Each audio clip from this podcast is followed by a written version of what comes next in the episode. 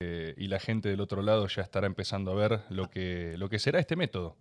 Método muy pedido, un método muy esperado. Quiero agradecer primero a vos, Juan, por venir, por estar empezamos? acá. ¿Eh? ¿Ya empezamos? Sí, todo esto, está, todo esto está siendo grabado ya. ¿Qué, ¿La gente lo está viendo? No. La gente, no, no. eh, la gente los va a estar viendo en el futuro. O sea, para ellos es el presente, lo cual puede ser confuso, pero en este momento todavía nadie vio nada de las terribles cosas que dirás, digamos. Volvimos al futuro. Exactamente. Quiero agradecerte por estar acá. Me consta aparte que han sido extremadamente respetuosos con el método. Han bloqueado como cuatro horas de tu agenda, que después creo que pasaron a tres, porque también em, Ofelia, que está acá presente, a quien le quiero agradecer, a Ofe, por ser principal gestora de esto, eh, está muy preocupada porque alguien supere su marca del método más largo. Entonces, cuando se enteró para mí que vos tenías cuatro horas, dijo, bájalo a tres. Bájalo a tres, pongamos un techo en tres, es un buen método, estaría bien, ¿no? Nadie se va a quedar disconforme, pero está ese lobby y te quiero agradecer también específicamente. No fue culpa de Ofelia, fue otra mujer misteriosa la que me hace. No fue culpa de Ofelia. Eh, vos necesitaste eximirla, notaste tu cristiandad ya apareciendo en los primeros segundos donde dijiste, no, no es ella. No es ella, No es ella. es otra. Es otra, ok, perfecto. Y también tengo libritos. Eh, mirá, mirá, ustedes que pensaban cosas de Juan Grabois, él, no, vi- él vino y no pidió nada, dio, entregó, nos dio regalos, ¿no? Para que también tengan algún registro. Ah, vamos, vamos a ver, vamos a ver de qué se trata eso, pero te agradezco también. Es una buena costumbre, me parecería interesante. Creo que solo, mm, solo Comar trajo, ¿no? ¿Regalos? Comar y Juan Grabois. Hay una Muy primera bien. asociación. Desconozco quién es Comar. Perfecto, perfecto. Juan, eh, me decías hace unos segundos y coincido que no hay eh, mejor contexto posible para, para este encuentro. Es un muy buen momento para conversar algunas cosas. Vos estás con eh, un poco de sueño encima. Sí, fue una noche dura. Sí, porque ayer eh, hubo, hubo algunas declaraciones Sí. que quizás tuvieron en vilo algunos compañeros que tenían que discutir cosas, me imagino. De hecho, yo ya me lo olfateaba, por eso no fui a la, al acto de la CTA. ¿Vos veías venir que, que se venía un palazo? Mira, yo hablo bastante con Cristina y veía venir que iba a, a expresar de una manera sesgada un problema complejo, una situación compleja que, que requiere tiempo. Como ella habló magistralmente durante, no sé, una hora sobre el problema de la restricción externa, la economía bimonetaria, el endeudamiento, y solamente unos cinco minutos sobre la cuestión del trabajo y de los llamados planes sociales. Los temas complejos cuando se simplifican excesivamente terminan mostrando generalizaciones, sesgos muy, muy acentuados, eh, interpretaciones demasiado abiertas. Y mm, es un tema para nosotros de lo más profundo, porque hemos dedicado toda nuestra juventud, nuestra vida, una generación de militantes que, que nunca fuimos kirchneristas, que siempre militamos en la base social y que a partir del macrismo, yo entre otros, hicimos un esfuerzo importante para que mucha de esa militancia, que venía de otro mambo, eh, se uniera a la defensa de Cristina frente a, al ataque y la ofensiva de los sectores de poder que la querían ver presa. Y, y lo que sentimos mucho fue mm, casi un desprecio por, por los movimientos populares. Yo sé que no es lo que piensa, pero es lo que salió. Eh, este tema de la tercerización, eh, poner el acento únicamente en las desviaciones y en los abusos que existen, desde luego, como existen en todos lados. Garcas hay por todas partes. Y no en las cosas maravillosas que, que se han logrado desde la nada, desde la más absoluta exclusión, eh, transformar realidades que ni el mercado ni el Estado transforman. Y después una concepción que a mí también me parece, en este caso por ahí es más un, debate, ¿no? que una, no es un sentimiento, es un debate sobre si el peronismo es estadocéntrico o la comunidad organizada es la columna vertebral del movimiento nacional. Y ahí eh, muchos de nosotros que tenemos influencias fuertes en el peronismo, leímos otros libros, digamos, leímos otros capítulos del pensamiento de Perón, donde el acento estaba puesto en la comunidad organizada y no en un Estado eh, omnisciente, omnipresente y que resuelve de arriba para abajo todos los problemas. Entonces, bueno, hay como dos partes del asunto. Una que es el debate conceptual, que es muy interesante porque tiene que ver con la dinámica del mundo del trabajo en el capitalismo global. Y otro debate que es más práctico, que es cómo resolver las situaciones, primero de exclusión social, de pobreza e indigencia, y en segundo lugar, desde luego, también la discrecionalidad y la arbitrariedad que hay en las políticas sociales. Pero el, digamos, el, carro no puede estar adelante del caballo. Y el problema fundamental es discutir cómo resolvemos la exclusión, la pobreza, la indigencia, la falta de trabajo con plenos derechos en un país donde la mitad de la clase trabajadora no tiene siquiera alguien que esté dispuesto a comprar su fuerza de trabajo y la otra mitad, que sí tiene quien le compre la fuerza de trabajo, tampoco es que está en Disneylandia. Los salarios eh, del, sector privado registrado y un tercio por lo menos están por debajo de la línea de pobreza, con jornadas de ocho horas. Entonces, eh, es un tema que requiere un debate donde las premisas tienen que ser la ampliación de derechos y no las disputas de poder en el marco de diferencias políticas, metodológicas eh, o de cualquier tipo. Entonces, para nosotros es un tema lo suficientemente serio como para no tomarlo livianamente. Me imagino, yo veo algo ahí eh, que es casi que un problema operativo y no es exclusivo ni de este ciclo ni de este gobierno, sino que es una tensión histórica, me parece, entre las asociaciones que tienen componentes o gremiales o corporativos y lo que es más, eh, podría ser un partido político. Como que hay una tensión histórica ahí eh, que yo creo que particularmente la Cámpora lo resiente mucho por ser eh, eminentemente orga, ¿no? eminentemente partido, que en algún punto te dicen, escúchame, ¿no? parafraseando, vos eh, me mangueás como movimiento social y después eh, me exigís lugares como partido político. Pero después no estás restringido por las mismas, eh, bueno, vale la redundancia, restricciones de un partido político. Porque cuando vienen mis diputados y yo me voy a la B, nadie puede hablar con Stanley. ¿No? Entonces, vos me decís, yo soy movimiento social, tengo estas condiciones, pero también quiero disputa política. Yo siento que lo que jode ahí, y me interesaría saber cómo la ves, es que en algún momento es como que les están yo creo que lo que le pasa, y le puede pasar hasta a Cristina también, es decirles eh, cómo quieren pararse ustedes ¿no? frente a la disputa de poder, frente a la organización. ¿Qué son? ¿Son movimiento social? ¿Son orga? ¿O también quieren política? Porque si quieren política, yo no quiero que hables ni con este, ni con este, ni con este, eh, y te caben las mismas reglas que a mí. Evidentemente, el movimiento social en la Argentina tiene un, una patología de personalidades múltiples, eso no te quepa la menor duda. Es esquizofrénico. Un día somos sindicalistas, otro día somos dirigentes sociales, otro día somos políticos, otro día somos funcionarios. Bueno, ahí hay un, problema de división de roles.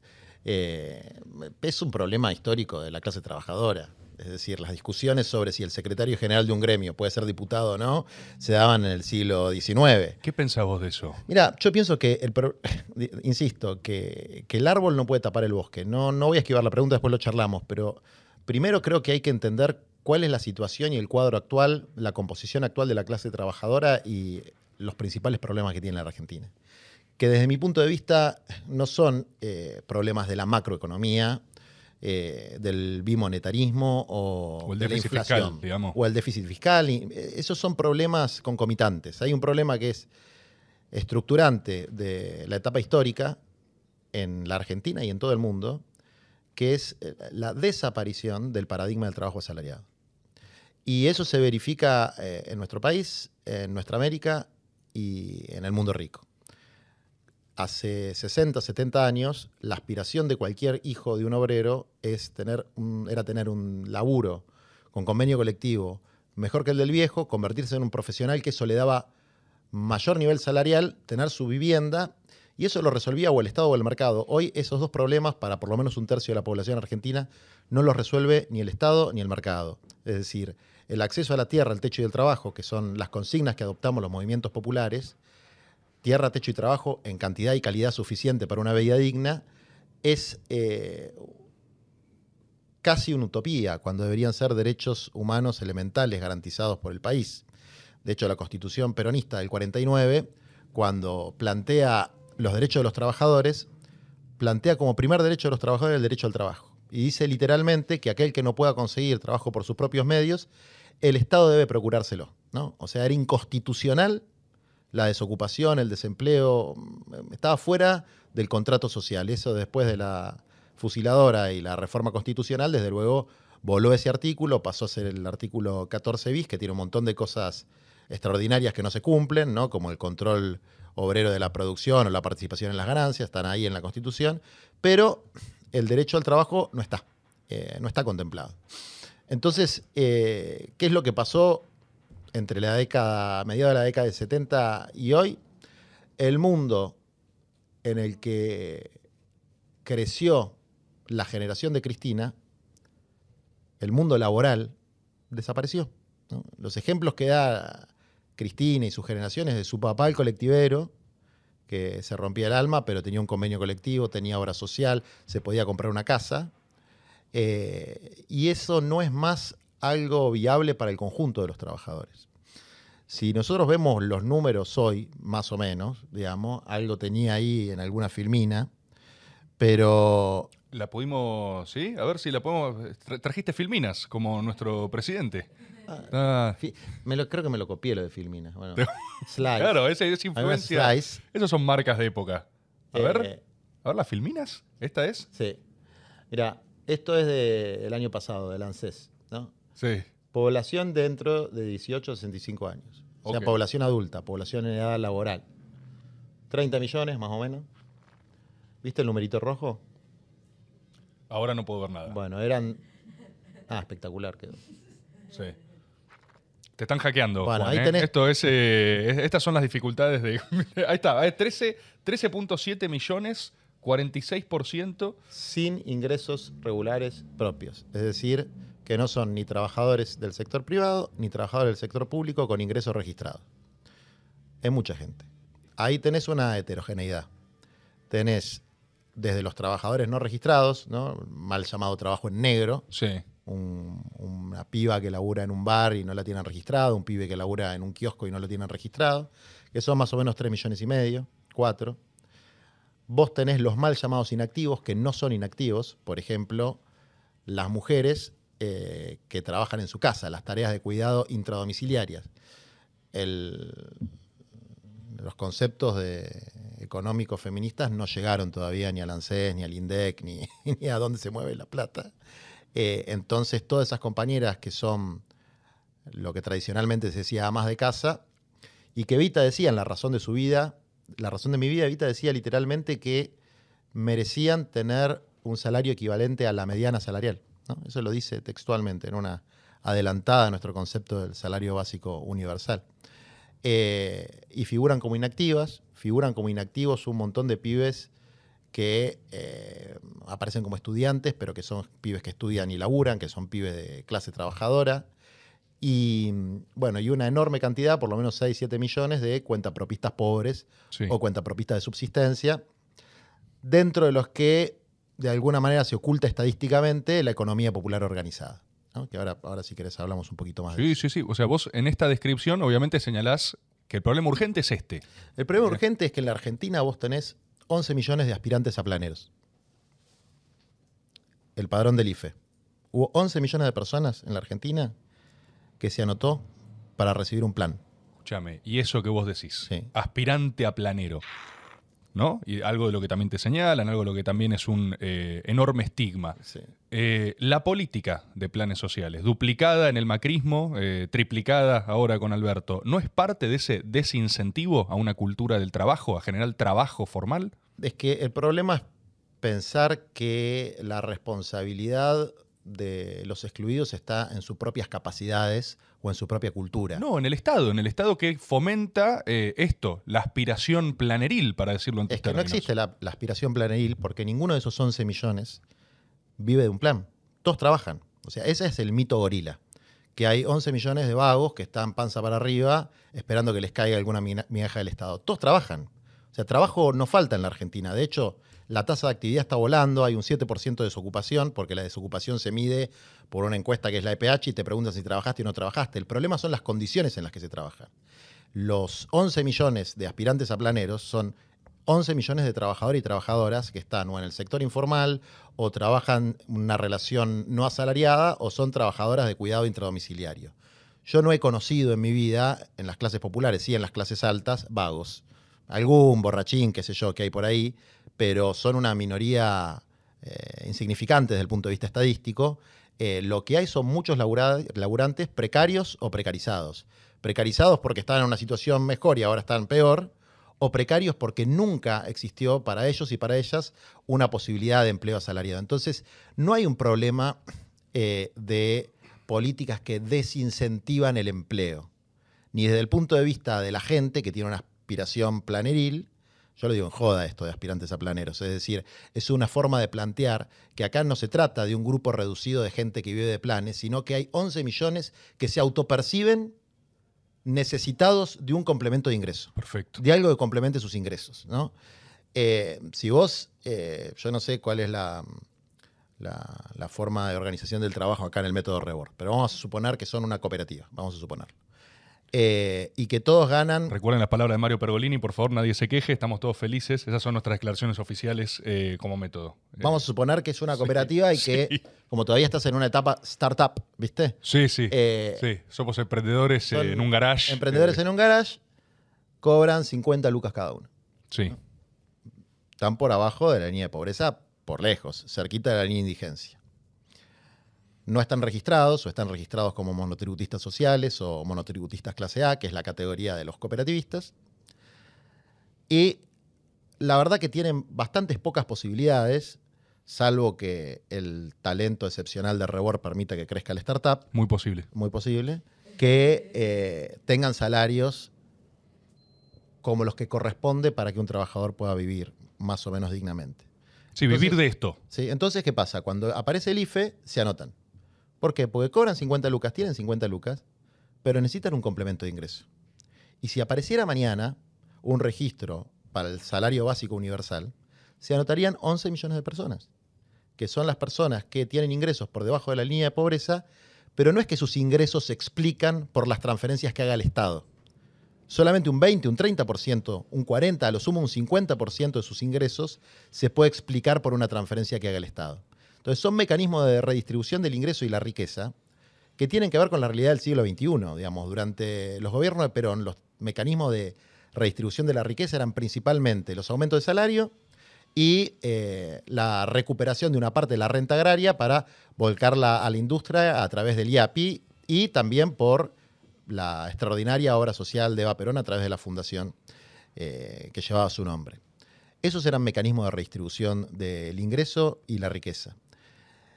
En el siglo XXI, los aumentos salariales, las paritarias, no son un mecanismo de redistribución del ingreso y la riqueza que llegue a toda la clase trabajadora, llega a la mitad.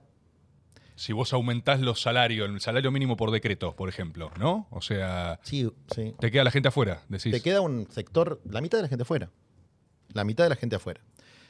De esos 13 millones, vamos a decir que nos ponemos estrictos con la zaranda y decimos, bueno, vamos a ver de esos 13 millones quiénes están peor, quiénes no tienen patrimonio, quiénes no tienen gastos de tarjeta de crédito, etcétera, un estudio que ya hicimos.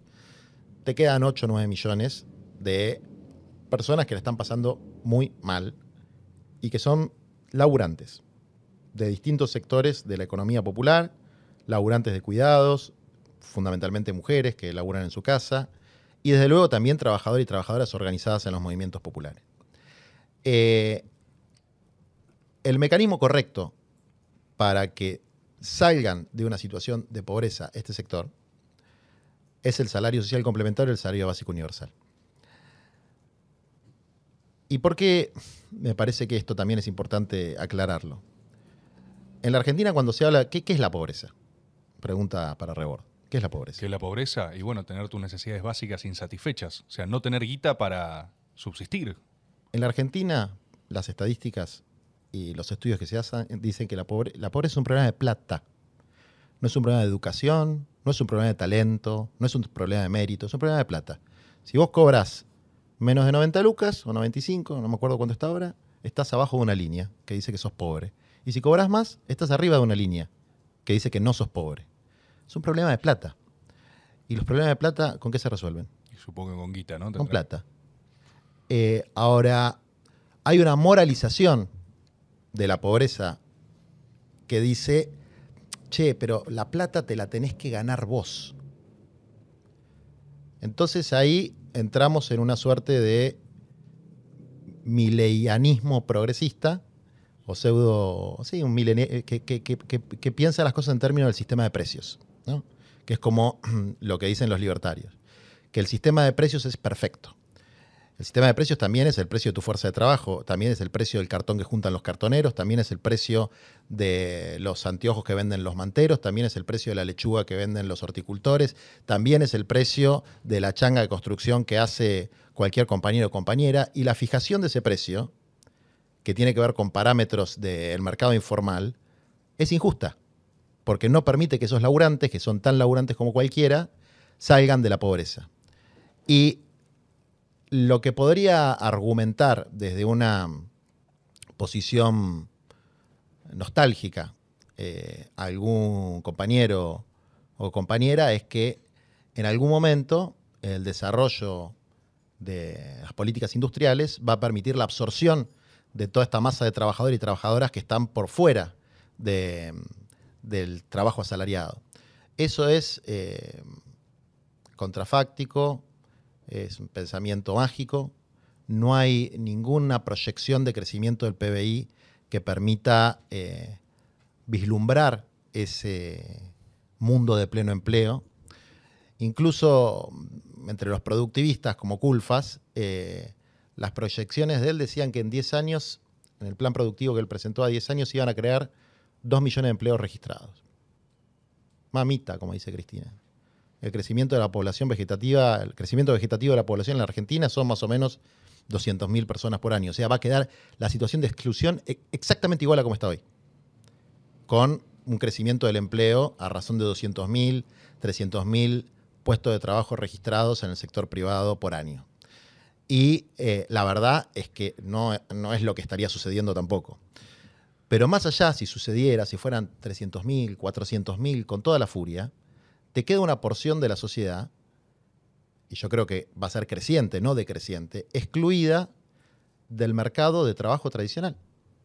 Entonces hay que pensar un poco afuera de la caja, con creatividad, y eh, planificar sistemas mixtos, donde haya un sector privado pujante, un sector público un poquito menos ineficiente que el actual y un sector popular donde tal vez los valores no sean mesurables desde el punto de vista mercantil en la misma medida que en otros sectores, pero sí desde una perspectiva socioambiental, porque son valores sociales y comunitarios muy importantes y además también en muchísimos casos son parte de las cadenas de valor y de suministros de la industria. ¿no? En el caso de los cartoneros es, evidente. Y mm, los cartoneros, esto también es una discusión de hace 20 años, ¿es un trabajo digno o no es un trabajo digno? ¿Y quién puede pensar que no, no es digno alguien que salió a romperse el lomo para ganarse el pan? En todo caso, las condiciones de trabajo no son dignas, como no lo eran las de los basureros hace 40 años. Eh, el desafío está en organizar y dignificar esas condiciones de trabajo, no un trabajo que ya es digno per se. Y ese es el desafío de los movimientos populares. Y en muchos aspectos lo hemos, lo hemos, lo hemos hecho, con, las cosas que conquistamos luchando. Eh, ayer eh, Cristina decía que los piqueteros eran hijos del neoliberalismo. Y, comparto la caracterización. El kirchnerismo es hijo de los piqueteros. Es decir, sin los procesos de lucha social entre fines de los 90 y vamos a decir el 25 de mayo de 2003, no hubiese existido ese Néstor Kirchner que existió. Que existió a partir de la lucha organizada y no tan organizada de un pueblo que resistió las políticas neoliberales. Con los piquetes, con la organización de los cartoneros, con las empresas recuperadas, con todos los emergentes de esa etapa caótica eh, que, fueron los últimos años de Menem, los de De la Rúa y eh, los de Dualde. A punto tal que la, relación es absolutamente directa porque fueron, fue la sangre de Maxi Darío la que terminó con el gobierno eh, conservador y reaccionario de Dualde. y, si no, no hubiese existido el kirchnerismo. Entonces los procesos históricos hay que mirarlos de manera completa. Eh, sí, dale. No, te hago una pregunta, Juan, porque hay cientos de cosas que dijiste que me interesan. Vos hablabas también de algo que asignabas a cierta nostalgia o anacronismo compañeril, ¿no? O sea, yo pienso que muchas de las cosas que vos hablás me resultan eh, particularmente contraintuitivas eh, desde una perspectiva peronista, se podría decir, ¿no? O sea, hay una, hay una idea, el peronismo, si algo ha fomentado, es la cultura del trabajo, el trabajo dignifica, ¿no? Esos grandes eh, mantras. Vos hablás de la construcción del kirchnerismo en base a los movimientos de los excluidos también. Y lo que, o sea, me surge, ah, incluso de contrapunto te lo digo, ¿eh? eh no, no hay una paradoja en esto, porque vos decís, el kirchnerismo se funda en eso, pero toda la energía de ese proceso político no estuvo puesta en sacar a la gente de ese lugar. Es decir, que si vos tenías ese movimiento excluido, institucionalizarlo en todos los niveles de la estatalidad. Te sumo una cosa más. Cuando vos presentás esto, o sea, yo estoy, escucho la idea del salario universal, ¿no? ¿No hay algo, te lo digo ya a nivel cultural, vos hablabas de la moralización de la discusión, ¿no? Cosa que me parece interesante hasta para esquivarla. ¿No hay algo? Yo, alguien te escucha al otro lado y dice, mira, tenemos este problema en la Argentina, tenemos esta masa de excluidos y desocupados. Ponerles a todos eh, una guita, ¿no? Una guita fija, ¿no es profundizar el problema? ¿No es agarrar y decir, listo, perfecto, no lo vamos a revertir, así que reconozcámoslo de una vez? Capaz algo de eso, ¿eh? Capaz esto no va a salir por donde queremos que salga, así que, bueno, es lo que hay. Reconozcamos esto y este porcentaje siempre va a requerir así y probablemente va a ir creciendo. Mira, hay un par de temas conceptuales previos y ahora, y ahora voy que creo que no me, no me terminaste de agarrar, digamos. Entre trabajo... No, no, te comprendí. Me parece, porque vos seguís planteando el tema de los desocupados. Sí. Y yo lo que digo es que no hay desocupados prácticamente. O sea, hay una diferencia entre trabajo y empleo, hay una diferencia de género y especie. El trabajo tiene múltiples formas. De hecho, nuestra constitución lo dice así, ¿no? Dice el trabajo en toda su forma gozará de la protección de las leyes. El trabajo no es únicamente empleo asalariado registrado. Hay otras formas de trabajo. Perdón, tenés razón. Vos discutís que no existe tal cosa como la persona echada panza arriba que recibe una guita del Estado por existir. Exactamente. Esa persona es una ficción. Lo que existen son muchos trabajadores y trabajadoras en situación de precariedad. Precariedad de ingresos, es decir, ingresos que no llegan a cubrir las necesidades básicas, y precariedad de condiciones laborales. Condiciones. Pero trabajar, trabajan. Entonces, la cultura del trabajo, nadie se la va a explicar a mi compañera Nati Saracho, que cartonea de toda la vida, y nadie se la va a explicar a los compañeros que construyen viviendas eh, con, dos escarbarientes. Eh, son laburantes y son bastante más laburantes que los que se llenan la boca hablando de la cultura del trabajo.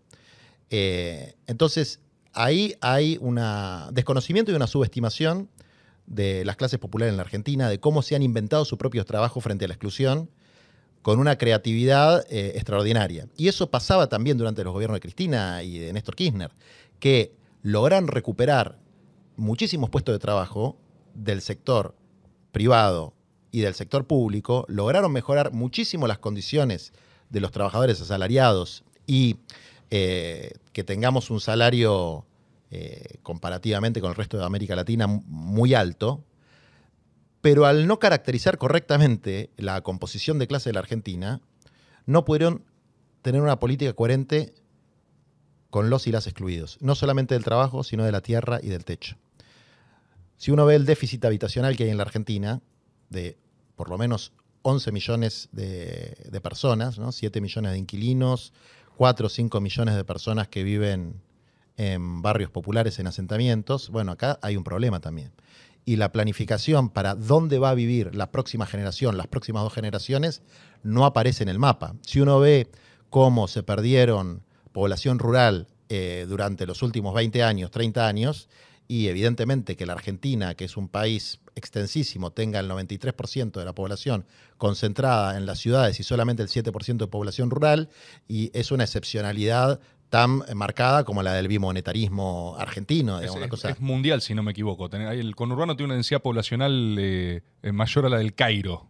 Sí, y además eh, la Argentina es uno de los tres o cuatro países con mayor nivel de concentración urbana. O sea, Brasil tiene el 20% de población rural, Alemania tiene el 20, 21. Bueno, vos tenés una línea de eso también, ¿no? sí. De una, una repoblación. Nosotros tenemos un programa, que es el programa de Tierra, Techo y Trabajo, que es un sujeto social, que son los excluidos del acceso a la tierra, al techo y al trabajo, y un programa político, que es la integración urbana de los barrios populares, ¿no? que es nada más y nada menos que dotar de servicios y de seguridad eh, en la posesión de todas las familias que viven en las barriadas que, que fueron producto de ocupaciones, ocupaciones que fueron también producto de la falta de acceso a la tierra urbana legal, tanto por el Estado como por el mercado. Es decir, gente que no puede comprarse, no te digo una vivienda, un departamento, un terrenito.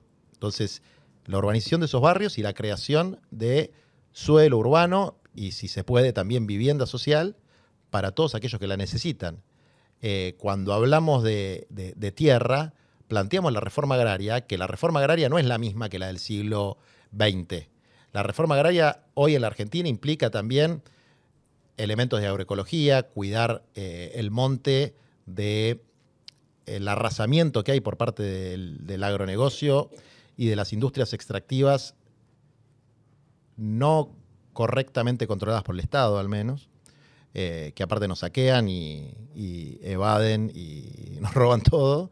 Y, eh, y, eh, cuando hablamos de trabajo hablamos de economía popular, porque entendemos que hay un sector que se organiza laboralmente, es decir, que trabaja, que no está en el sector privado, que no está en el sector público y que es una nueva realidad a la que hay que abordar con una perspectiva de justicia social. Digamos, cuando vos decís que es contraintuitivo con relación al peronismo, en el peronismo siempre se habló de actualización teórica y doctrinaria.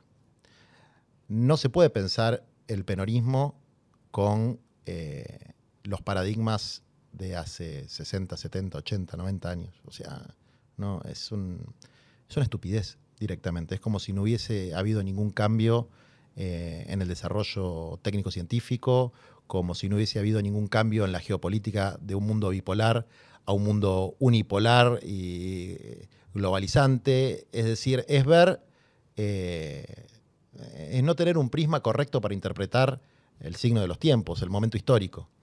Y en ese sentido, esa nostalgia del mundo con pleno empleo se convierte en una barrera intelectual para pensar cómo abordar el mundo del no pleno empleo, que es el mundo que nos tocó, que no se puede resolver con eh, definiciones macroeconómicas domésticas y que negarlo eh, nos lleva al peor de los mundos. Nos lleva a esto que vos planteaste y que ahora si querés vamos, que es el mundo de cierta arbitrariedad y discrecionalidad en eh, la utilización de los recursos del Estado en función del desarrollo de la economía popular o en función del acceso a un ingreso complementario para, para el pueblo excluido.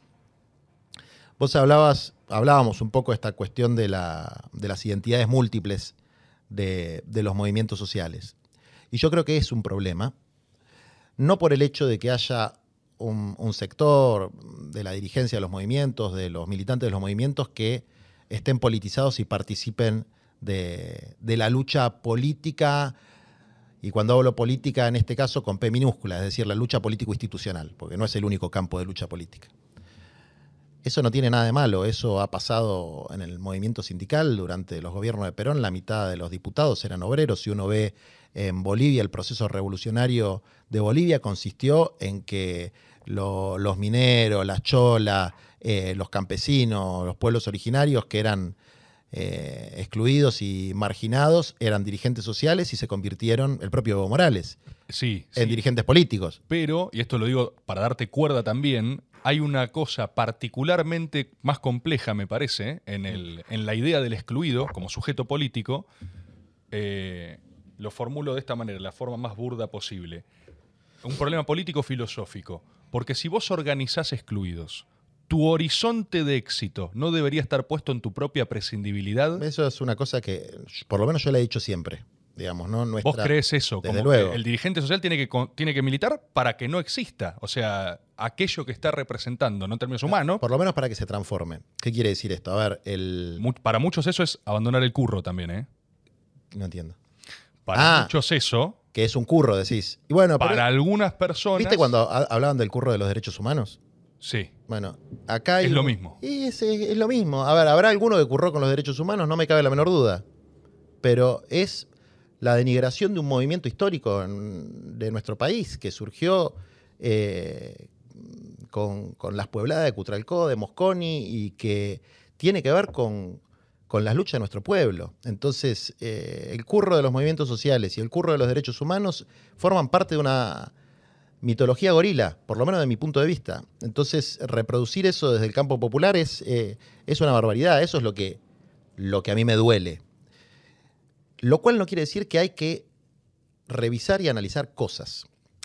A ver, eh, ¿cuál es la mutación o la evolución de los movimientos eh, sociales desde mi punto de vista? Que tiene que ver con la mutación y la evolución del sujeto histórico, por lo menos que para mí es el sujeto dinamizador de los procesos de cambio en esta época, ¿no? como, como, en, como en toda nuestra América. Como fue el sujeto que dio forma al chavismo, no fueron los obreros asalariados, fue la masa de los excluidos.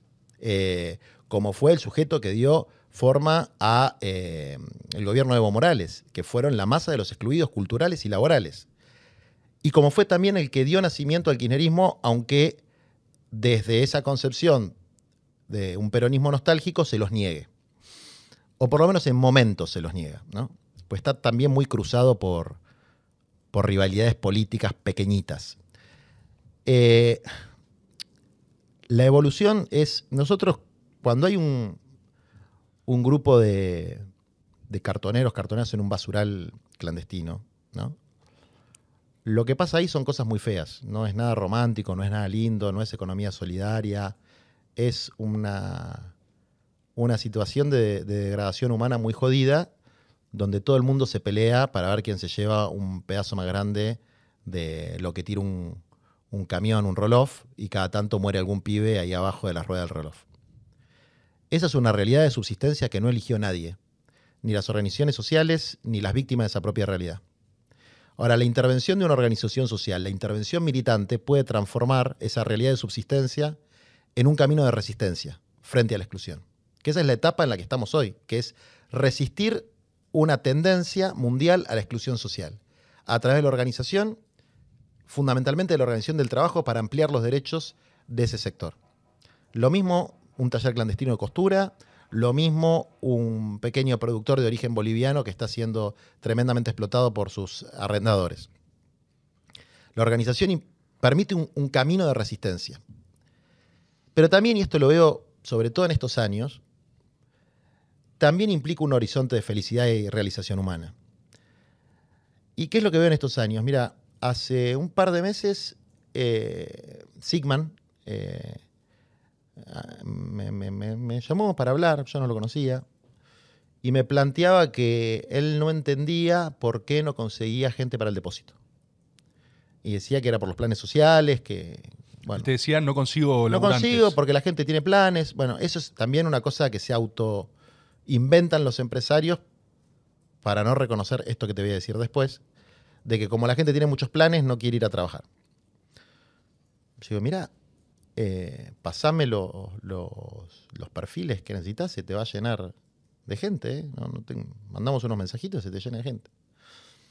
Bueno, está bien, te los voy a pasar, qué sé yo. Después dice, vamos a conocer la planta, que es donde hacen la AstraZeneca. Bueno, que al final, no, fue, no sé, el suero equino, qué sé yo, esas cosas que es una planta grande, digamos. O sea, vendió la mitad por 300 millones de dólares, no es una, un kiosquito. Y fuimos ahí a, a, a, recorrer, ¿no? Y cuando fuimos al depósito, yo vi al tipo más infeliz que vi en mi vida. Poniendo una caja de un lado al otro. Y eran varios empresarios que estaban ahí. Y lo paré al tipo adelante de todos, para, pues ya sabía la respuesta y los quería hacer pasar vergüenza. Y le pregunté, hola, disculpa, ¿te puedo hacer una pregunta? Sí. ¿Cuánto ganas? 70 lucas. Ponele que a guita de hoy serán 80. ¿Y cuántas horas laburas? Eh, y nueve, tengo una de almuerzo. Más una hora y media de viaje, 10 horas y media. Por 80 lucas. ¿Eso es la cultura del trabajo? ¿Eso es trabajo genuino? Eso es la esclavitud que se abolió con la Asamblea del año 13. Eso no, no se puede tolerar en la Argentina que un tipo que está metido en un galpón, pasándola como el orto, esté por debajo de la línea de pobreza en una empresa grande, de alta facturación. Eso es lo que pasa hoy en la clase trabajadora. Y yo vi una cooperativa de costureros, que son 40, 50 compañeros y compañeras, que tienen a sus pibes en una guardería, que producen para el sector informal y también para algunas empresas que, le dan laburo a las cooperativas, que ganan 60 lucas, pero son infinitamente más felices que ese pobre compañero metido ahí en el galpón del laboratorio. Eh, entonces, ¿cuál es el, problema en este caso? Que con los salarios que se pagan, lo mismo que cuando plantean que no hay gente para el arándano, para la cosecha, pero hermano, ¿qué querés? ¿Tener esclavos? Eh, como si estuviéramos en otra época. paga bien y se te va a llenar de gente. El problema es que, que pagan mal. Esto está pasando en otros países también, digamos, ¿no? Claro, vos, es espectacular esto, porque, o sea, vos lo que retrucás es, no, no falta gente, lo que no hay es esclavos. Eh, no hay esclavos, cosa que está muy bien. Y además de que no hay esclavos, aún si aumentaran los salarios, habría gente para laburar, pero esos puestos de trabajo no absorberían la totalidad de los trabajadores disponibles. Es decir, hoy tenemos un doble problema. La clase trabajadora del sector privado, asalariado, la clase trabajadora tradicional, tiene salarios de mierda. Y los excluidos están estigmatizados y están negados como sujeto social, los trabajadores excluidos. Y vos decís, bueno, ¿cuál es entonces el sentido de las organizaciones? Pasar de una situación de exclusión a una situación de integración alternativa, no una situación de integración en los marcos de los parámetros tradicionales del empleo asalariado, porque eso no va a suceder aunque dijéramos que eso está bien, aunque dijéramos que el paradigma de José Trabajador es estar eh, como mulo del el laboratorio de, de Sigman, O, aunque ese fuera el paradigma de lo que está bien, ¿no? Desde el punto de vista de la moral laboral eh, hegemónica, eso no va a suceder. Y entonces, ¿cuál es nuestra función? Transformar ese trabajo sin derechos en trabajo con derechos. Perdón, cuando decís que no va a suceder, ¿no va a suceder porque no garantiza condiciones de felicidad, porque no alcanzan igual los lugares que habría? ¿Por qué? No, no va a suceder por razones estructurales de la dinámica capitalista, porque existe la deslocalización, existe la economía de plataformas, existe la robótica, existe la automatización, existe la cuarta revolución industrial, nos guste o no nos guste, esto es así, digamos. Eh, es por otro lado, decís el, el, precariado en, los países eh, de Europa, eh, la situación de de falta de empleo asalariado en Estados Unidos, la, deslaboralización de los vínculos eh, productivos, es un dato de la realidad. Si uno ve todas las estadísticas sobre empleo y trabajo, es decir, hay cada vez menos empleados, lo cual no quiere decir que haya cada vez menos trabajadores, hay cada vez menos empleados. Esto tiene que ver con que los desarrollos de la ciencia y la tecnología están puestos al servicio de la acumulación del capital y no del ser humano porque si no, habría un montón de alternativas, como la reducción de la jornada laboral, el reparto de horas, o sea, hay un montón de cosas que se podrían hacer para que eh, más gente pueda entrar, eh, seguramente ese trabajador del galpón de, de Sigman, si laburase cuatro horas y ganara un poquito menos por ahí, sería mucho más feliz. Y podría haber dos en ese galpón. Eh, el mundo va, va, a ir hacia ahí porque no le queda otra, porque si no el, capitalismo no tiene condiciones de estabilidad. Es decir, eh, ¿eso es la panacea? No es la panacea. El salario básico universal es la panacea, no es la panacea. Pero en esa mayor dinamización vos ves mejores posibilidades de condiciones de vida. Pero, a ver, por lo menos de reducción de la pobreza, porque te decía, la pobreza es un problema de plata. Entonces, si vos tenés más plata, sos menos pobre. No es un problema de, eh, de, de moral laboral. Eh, entonces, si un trabajador asalariado gana por abajo de lo que corresponde eh, para superar la línea de pobreza, es pobre. Si un trabajador de la economía popular gana por debajo de lo que corresponde para superar la línea de pobreza, es pobre. ¿Qué hay que hacer? En los dos casos, ejercer la autoridad del Estado para buscar mecanismos de redistribución de- del ingreso.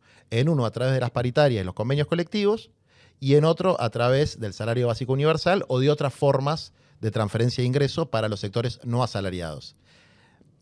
Esta discusión, yo no digo que tenga la verdad revelada, pero es una discusión central. O sea, la pregunta em, cardinal de, de la economía argentina es, en algún escenario, ¿se va a generar empleo asalariado para la totalidad de la población que quiere trabajar?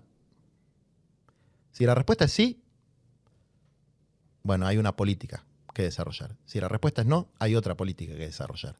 Ahora, esta pregunta no se la hacen. Es una pregunta que no existe. Porque nos hemos acostumbrado, hemos naturalizado vivir en una sociedad dualizada, donde hay un sector que está integrado en las ciudades, en la vivienda, en la alimentación adecuada, en los beneficios de, de la civilización occidental, y hay otro sector que está totalmente excluido, que por alguna razón mística, la dinámica del mercado para los liberales y la dinámica del mercado regulado keynesianamente para los no liberales o no tan liberales va a resolver. Eso no, no, no, es, no es así. Y si es así, que me lo expliquen, que me muestren el gráfico que dice cuándo los compañeros nuestros van a ingresar al sistema tradicional eh, a través de convenios colectivos, salario y ocho horas de laburo o seis horas de laburo. Que me lo expliquen. A mí no me lo pudo explicar nadie.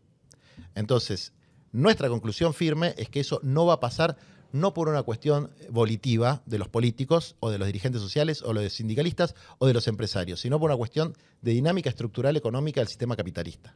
Y que frente a eso hay medidas que se pueden tomar rápidamente para aliviar y mitigar los efectos de esa dinámica en gran parte de la población. No va a resolver todos los problemas, pero va a resolver una parte de los problemas. Y es una parte muy importante de los problemas, tal vez la más grave desde el punto de vista justicialista, que es la enorme injusticia social que existe en nuestro país. Nosotros tenemos este programa y este planteo, si alguien tiene uno mejor, discutámoslo, pero hasta ahora no ha sucedido. Lo que se plantean son generalidades. No, y aparte ir, y si no son generalidades, porque eso sería por lo menos que se está planteando algo, es como un, es un constante eh, emparche. Es ir viendo, ir viendo, ir viendo, ir viendo. Y eh, no, hay, no hay esto, ¿no? No hay preguntas estructurales de hacia dónde ir. Incluso si son antagónicas. Incluso si yo decir, no, no, no, no es por ahí. No es por ahí. A mí me queda clarísimo el esquema eh, de lo que describís. Y tengo muchas preguntas también a mí me pasa lo siguiente. Yo, yo a vos te creo. O sea, yo siempre, siempre me pasó desde, pero desde hace años, ¿eh? De que estando de acuerdo, no estando de acuerdo, creo que sos alguien, eh, eh, capaz es humo, eh, capaz compro humo, pero que eh, vive como piensa, ¿no? Lo cual eso abre un sinfín de, mm, de problemáticas del orden individual filosófico, ¿no? Vivir como uno piensa, no es poco vivir como uno piensa, no es poco no entrar en un margen de, de hipocresía. Eh, y la idea del dirigente social, vos sos un dirigente social. Eh, la idea del dirigente social está atravesada por un montón de conflictos, eh, con, con juzgamiento, con prejuicio, con un montón de cosas. Me muero por preguntarte cómo vos, con tu canon moral, con tu perspectiva cristiana además, con tu perspectiva de trabajo, resolvés algunos de estos dilemas, algunos de estos problemas. Por ejemplo, eh, vos tenés que subsistir también. Vos te has dedicado eh, a la constru- construcción, no sé si decirlo, construcción de un movimiento social, o sea, construcción de una representación eh, de, personas, de argentinos, de compatriotas. Eh, y aclarando que te creo, ¿cómo resolves cuánto ganas vos, por ejemplo? ¿Qué está bien? A ver, yo tuve mucha suerte. Yo soy un privilegiado. Entonces tuve posibilidad de estudiar dos carreras, de hacer maestría, soy docente de la Universidad de Buenos Aires, escribo libros y me pagan, editoriales multinacionales, eh, escribo en los diarios y me pagan. O sea, no tengo un problema. Cuando me junté con mi compañera, eh, mis viejos y los viejos de ella pusieron mitad y mitad y nos compraron un departamentito. O sea, Estás en pareja hace mil años también, ¿no? Sí, sí, desde, desde el secundario. Toda la vida. Toda la vida. Eh, entonces, los problemas que sufre cualquier laburante en la Argentina, yo no los sufrí. Ni los sufro. O sea, yo tengo resuelta mi existencia económica que tiene un elemento de simplicidad, austeridad, porque es una opción, que yo no digo que es ni mejor ni peor que la de otros, porque, eh, a ver, tratar de validar los planteos que uno hace a partir de sus propias opciones de vida mm, es una falacia argumentativa. Uno puede vivir eh, como un monje benedictino o como el más libertino de los hedonistas y eso no hace que tenga o deje de tener razón son opciones eh, de vida y, y un militante popular no está para juzgar la cultura y las opciones de vida de cada uno. No, es, algo que a mí me, interese hacer. Eh, pero, sí vos, creo, pero vos sí te juzgas a vos mismo, cómo vivís. No te creo que no tengas un paradigma de lo que corresponde para con la vida personal. Sí, porque, porque eso entra dentro de las opciones morales y personales que yo tomé. Y es verdad que hay algo de, del guevarismo, que es decir lo que uno piensa y hacer lo que uno dice, que tiene que ver con la ética militante. Pero ese... A ver, yo he visto muchos compañeros que, muchísimos compañeros, que dejaron todos sus privilegios de clase para meterse en el fondo del barro. La proletarización. Muchísimos. Y eso no te da la razón. Digamos. Es más, te puede generar psicopatías muy jodidas. Pues sí que hay gente que va en busca de eso como, como la verdad, digamos. O sea, me voy a. Vos vas con un morral de sueños a meterte en el infierno y después pasan cosas. Tu, tu mente va cambiando. Entonces, por ahí lo que. La retribución que otros buscan en lo material, la buscas en el poder, en el control, eh, la buscas en otros lados. O sea, Ah, muy interesante. Las tentaciones van por otro lado. O sea, claro, vos resignaste lo material y eso te crees que te da una garantía moral, pero sos un psicópata eh, controlando humanos, porque ahí reafirmás. Exactamente, eso pasa muchísimo. Y también, también no pasa. Es decir, hay gente que pudo eh, procesar bien su opción de vida, hay gente que la procesó mal. Eh, es una opción de vida jodida. Entonces, vos cuando militás en el barro de la exclusión, es como una situación de, de, guerra, de estrés constante. Y además, nadie te agradece. No, no es que si vos vas en busca de amor ahí, estás jodido, digamos. Si tenés alguna relevancia mediática, vos o la organización en la que participás, te van a reputear. La política te va a reputear, te va a decir que estás en el curro de los movimientos sociales. En muchos casos, una parte importante del barrio o de la comunidad en la que militas te va a ver con malos ojos porque beneficiaste a este y no al otro o porque sos un, politiquero o algo por el estilo. Es decir, y además estás en un contexto de violencia, de violencia social digamos, de violencia en serio, con tiros, con quilombo, con narcos, etc. Entonces, esa situación, esa confrontación con una realidad muy jodida, en el militante desclasado, por decirlo de alguna manera, me incluyo, si no la procesa bien, terminás mal. Y por ahí terminás haciendo cosas más chotas que alguien que se mantuvo, digamos, en su posición de privilegio de sectores medios acomodados. Insisto con eso, ni te da garantías ni te condena. ¿Has sentido alguna vez vos riesgo de eso, de ese peligro de psicopatía, ponele? Una... Eh, sí, todo el tiempo. todo el tiempo. Todo el tiempo porque, todo el tiempo, y creo que un ejercicio militante fundamental es el proceso de crítica, autocrítica, digamos, ¿no? Juzgarse a uno mismo individual y colectivamente, acusarse a uno mismo individual y colectivamente y después eh, poder sacar eh, conclusiones a partir de eso. Si, uno pierde de vista esa, ese ejercicio introspectivo, en todos los campos, sobre todo en la vida pública, terminas adaptándote a una dinámica que, no es producto de, una voluntad colectiva ni de una doctrina, sino de a dónde te lleva la marea, digamos, ¿no? Es procesos de, de burocratización del militante que se mete en el Estado, Sí, también. Que son tremendos. Procesos de asimilación esto que, que se llama el fervor de los conversos, ¿no? Un tipo de, o una mina que hace tres años era de ultraizquierda y ahora es un albertista fatal, esos procesos no tienen que ver con que uno malo, con que eh, cambió de ideas, son procesos de adaptación.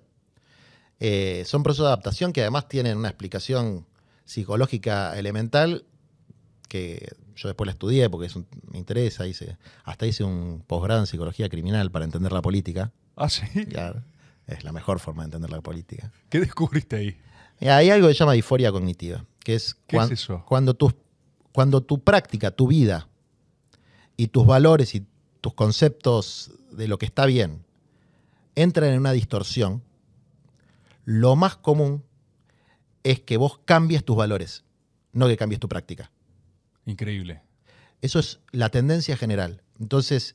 ¿Eso es disforia cognitiva? Sí, o disonancia cognitiva, etc. Una cosa así cognitiva. Sí, es disforia o disonancia. Es cuando hay esta contradicción. ¿Vos decís que en la tensión entre práctica y valores ceden los valores? Ceden los valores. En general ceden los valores. Salvo que tengas un ejercicio introspectivo. Y algo que yo también hablo mucho con los compañeros, anticuerpos. Es decir, anticuerpos es no creerte infalible y no creer que a vos no te va a pasar lo que le pasó a los demás. Entonces, ¿cuáles son los anticuerpos? Eh, desconfía cuando eh, tus conveniencias y tus convicciones se juntan. Desconfía. Digamos, si, si lo que a vos te conviene y lo que vos decís que está bien coincide muy seguido, algo raro está pasando.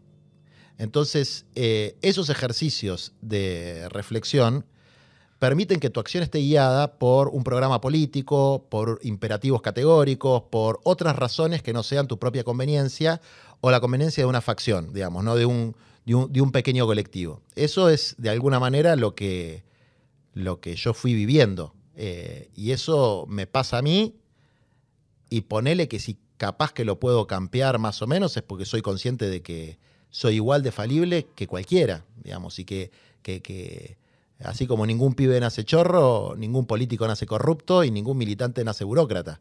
Hay, eh, componentes, siento algo como muy cristiano en la idea de sospechar, ¿no? De esa utilidad, la idea de sospechar de la utilidad. ¿Cómo me convienen mis ideas, no? Mm. Eh, ¿no, hay culpa? Mira, la, culpa es eh, también una señora muy estigmatizada por el pensamiento ilustrado y la posmodernidad. O sea, la culpa entendida como un sentido del deber incumplido es un factor que mejora el ser humano. El problema es cuando es un elemento de represión de, los deseos, una cosa así, ¿no? Dura, que te hace mal, que te angustia, pero, pero sentir el peso del deber, del deber ser, eh, es, algo que le hace bien al ser humano. Vos decís, la culpa sirve. La culpa sirve en la medida que no sea una culpa inducida por ambiciones ajenas, sean de, líderes religiosos, de líderes políticos, porque en la política se trabaja mucho con la culpa. Muchísimo. Consciente o inconscientemente, digamos. Entonces, una cosa es trabajar con la culpa desde el punto de vista del sentido de la responsabilidad, de la ética, de la responsabilidad, del deber ser, y otra cosa es hacerlo para mantener un status quo de poder. Eh, bueno, y también son límites muy finitos, muy finitos. Entonces, otra forma de, digamos, de, reconocerlo es aferrarse a las necesidades del pueblo pobre, de los más humildes, de los más castigados, que son para los cuales militamos todos los que estamos en el campo popular. En última instancia, el sentido más profundo es la grandeza de la patria y la felicidad del pueblo, que puede asumir muchísimas formas, pero si vos no avanzás hacia, ese lugar, alguna cagada estás haciendo. Y eso no es una abstracción, es muy concreto. Eh, y se puede ver en, en qué construiste individual y colectivamente. En los movimientos sociales, un poco yendo a lo que vos planteaste antes de esta, estar de los dos lados del mostrador y este tipo de cosas, que son problemas que existen de verdad. Yo te estaba diciendo que para mí la politización de un dirigente, de un cuadro que viene del movimiento social, no solamente eh, no tiene nada de malo, sino que está bien. Es deseable. Es deseable, porque no hay eh, proyecto de país sin poder político institucional. El problema es cuando el, impe- el- el- eh, Kant decía algo que el ser humano nunca puede ser un medio, Tiene- es un fin en sí mismo. fines en sí mismos, sí. El problema es cuando vos utilizás a la base social, que no tiene tu misma agenda política e ideológica, como escenografía o como furgón de cola de una vanguardia ilustrada. Sea peronista, trotskista, guevarista o lo que sea. ¿Cómo, ¿Cómo combatís eso vos? Porque vos, siendo dirigente, siendo dirigente eh, que venís de, privilegios, sos académicamente vanguardia, no podés no serlo en esos, en esos contextos.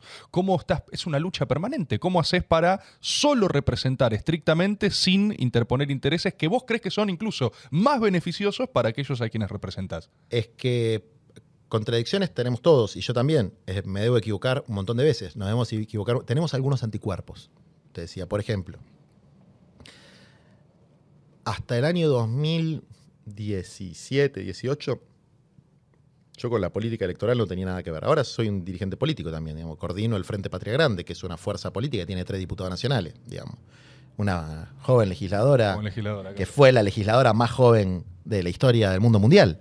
Eh, una diputada eh, provincial, que es la diputada más joven de la legislatura de la provincia de Buenos Aires. Es decir, te- soy parte de una fuerza política que alguna relevancia tiene dentro del Frente de Todos como... eh, y además una de las diputadas es una cartonera del MTE y otro de los diputados es un pibe, Fede Fagioli, que vive en un barrio, en una toma de, mm, de Almirante Brown.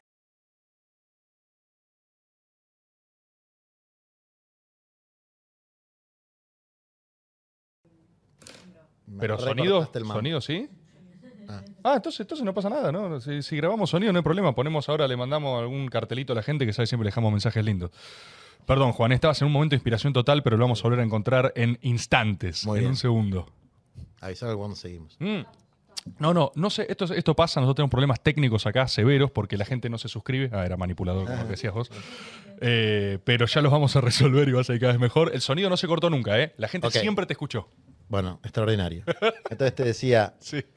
No utilizar ni, ni a la base social, ni al movimiento social, ni los recursos que se, se- se conquistan para la economía popular en función de la agenda política. Exacto.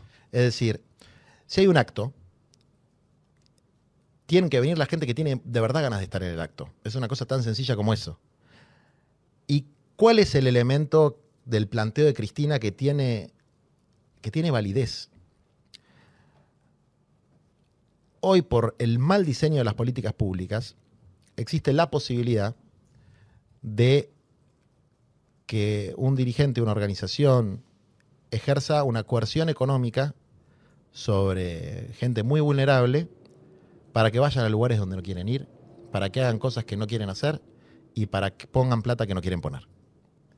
Eso sucede, eso es fundamentalmente producto de que mm, cuando la única ventanilla para los desarrapados de la Argentina son los movimientos populares, no va a dejar de haber arbitrariedad. O sea, cuando no te queda otra que ir a tocar la puerta a Pérsico, a Grabois, a Chiquito del Polo Obrero o a quien sea para decirle, ¿puedo entrar en la lista de espera? Eh, no hay otra posibilidad.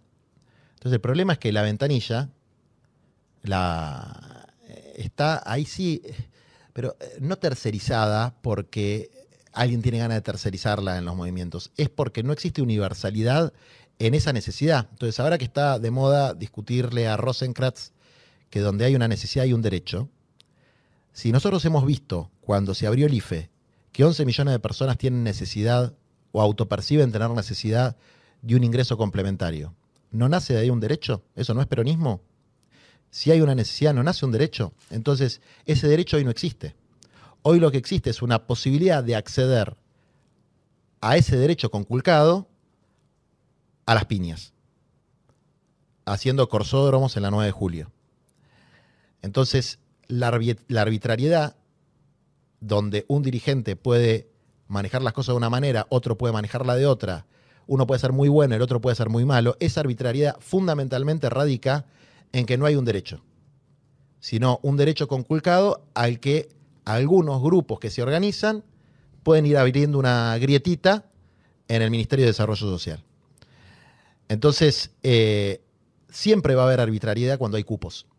Si acá son cuatro laburando y hay dos cupos de salario social complementario, de lo que hoy se llama el potenciar trabajo, ¿quién dice si te toca a vos o si le toca a ella?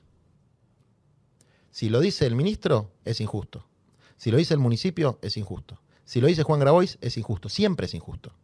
Porque los dos tienen la misma necesidad. Entonces ahí hay una conculcación de derechos que un proyecto justicialista tiene que resolver. Eh, mientras no exista esa resolución, va a seguir habiendo arbitrariedad. Entonces vos podés cambiar de collar sin dejar de ser perro, podés cambiar de amo sin dejar de ser esclavo. Entonces esta idea de que si se le transfiere la facultad de distribuir los mal llamados planes sociales al municipio, al gobernador, al ministro o a quien sea, se va a resolver el problema, es mentira. Mientras no haya cupo suficiente para toda la gente que tiene esa necesidad de la que deberían hacer un derecho. ¿no? Esa es la teoría del salario básico universal. Primer punto, la gente trabaja. No tiene empleo, pero trabaja. Changuea, cartonea, vende sus cositas en la feria, etcétera, trabaja. A la gente que trabaja no le alcanza su ingreso. Tiene una necesidad. De esa necesidad tiene que salir un derecho que sea para todos, salario básico universal. Mientras no se den esas condiciones, van a ser peleas parciales de grupos que están tratando que entre su lista. Digamos, y a mí, en mi casa, me vienen a tocar la puerta muchas veces al día.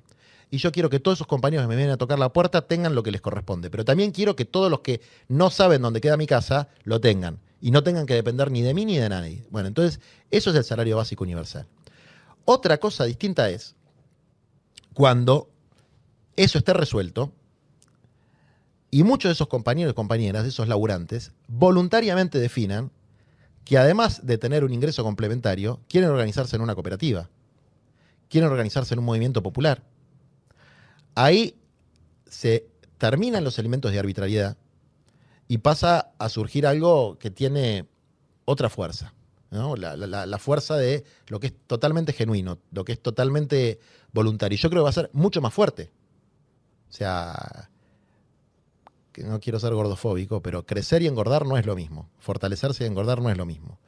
Y lo que ha pasado con los movimientos en los últimos años es que han engordado. ¿Por qué? Porque eran la ventanilla. Algunos se fortalecieron y otros simplemente engordaron. Y los que se fortalecieron es porque construyeron espacios de trabajo y de organización donde los laburantes no sentían la coerción de poder perder algo. Digamos. Ahora, echarle la culpa a los movimientos sociales de este problema no está bien. Porque a lo sumo las arbitrariedades son la consecuencia de un problema previo, que es la conculcación de un derecho.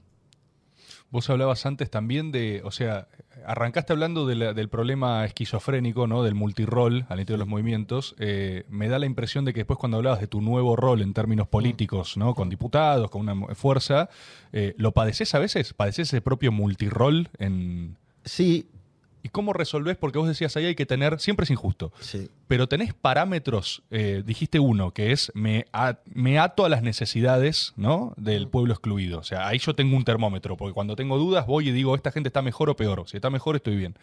¿Hay otro que a nivel fuerza política, cómo eh, equilibrás ¿no? las tensiones entre movimiento, entre política, entre partido, entre... A ver, que, insisto, que nosotros tenemos, hemos construido y promovemos la organización de los trabajadores excluidos, la organización sindical de los trabajadores excluidos. Sindical.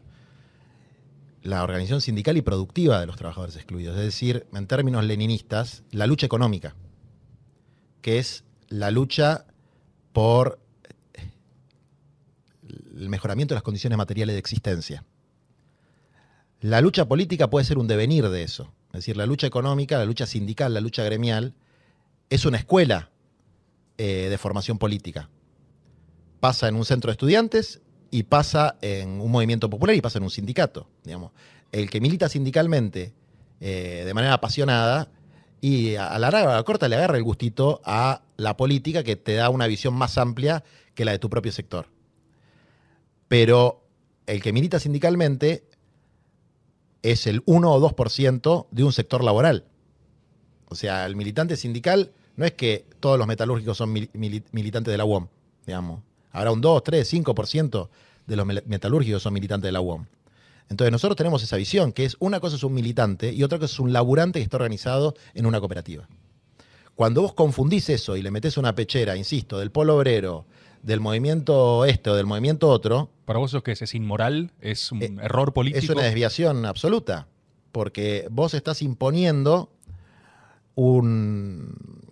Más allá del, del, nombre, digamos. Vos estás imponiendo una agenda ideológica a un sector que se está queriendo ganar el mango, digamos. A un sector que está luchando por sus derechos laborales y que no tomó la opción política que se le impone a través de la capacidad de eh, cierto manejo de recursos. Ahora, esto hay grises en esto, digamos, ¿no? es blanco y negro. Hay extremos. El extremo es alguien que lleva patadas en el orto a la gente de un acto político.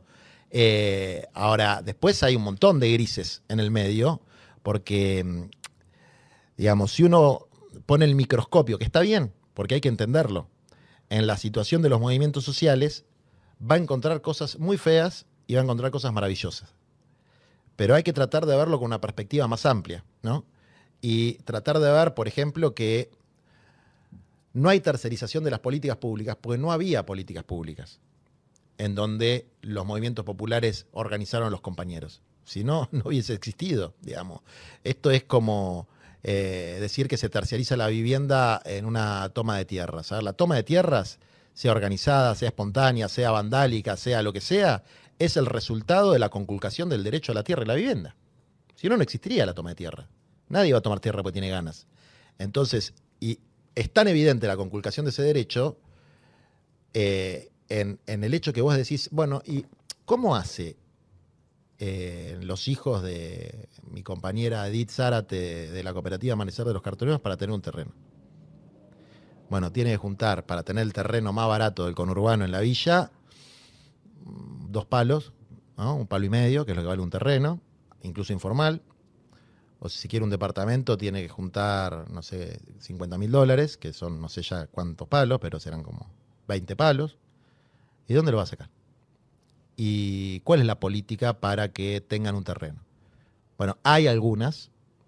De hecho, hay una compañera nuestra que está en la Secretaría de Integración Urbana, que fue producto de una ley que conquistamos los movimientos populares durante el gobierno de Macri y que ahora está financiada por el impuesto a las grandes fortunas que impulsó Máximo Kirchner prácticamente en soledad y el 15% ahí. Lo lindo de la cosa es que Máximo estaba en contra en el momento que se votó la ley porque con esta idea politicista de que no puedes discutir con, y negociar con el macrismo, todo lo que nosotros negociábamos era, estaba mal, era una suerte de claudicación ante la derecha. Bueno, una pelotudez supina, ¿no? Es como que le digas a los obreros sindicalizados que no discutan con la patronal. Eh, pero eh, creo que ya entendieron un poco más eso y yo entiendo un poco más ahora que estoy en la política ese sentimiento de que está mal. Es un mal sentimiento, pero lo entiendo. Antes no lo podía entender. No se me pasaba por la cabeza cómo alguien podía pensar que estaba mal que las cooperativas de cartoneros negocien con Macri o que los movimientos populares negocien con Stanley. No podía entenderlo. ¿Cómo alguien podía tener la caradurez de decir que pelear eh, y negociar para el sector estaba mal? Eh, ahora lo entiendo un poquito más. Creo que tiene que ver con las propias tensiones, o sea, porque hay una porción de tensión real eh, cuando te estás matando con ese mismo sector, ¿no? Claro. Judicialización mediante. Sí. sí, también ahí.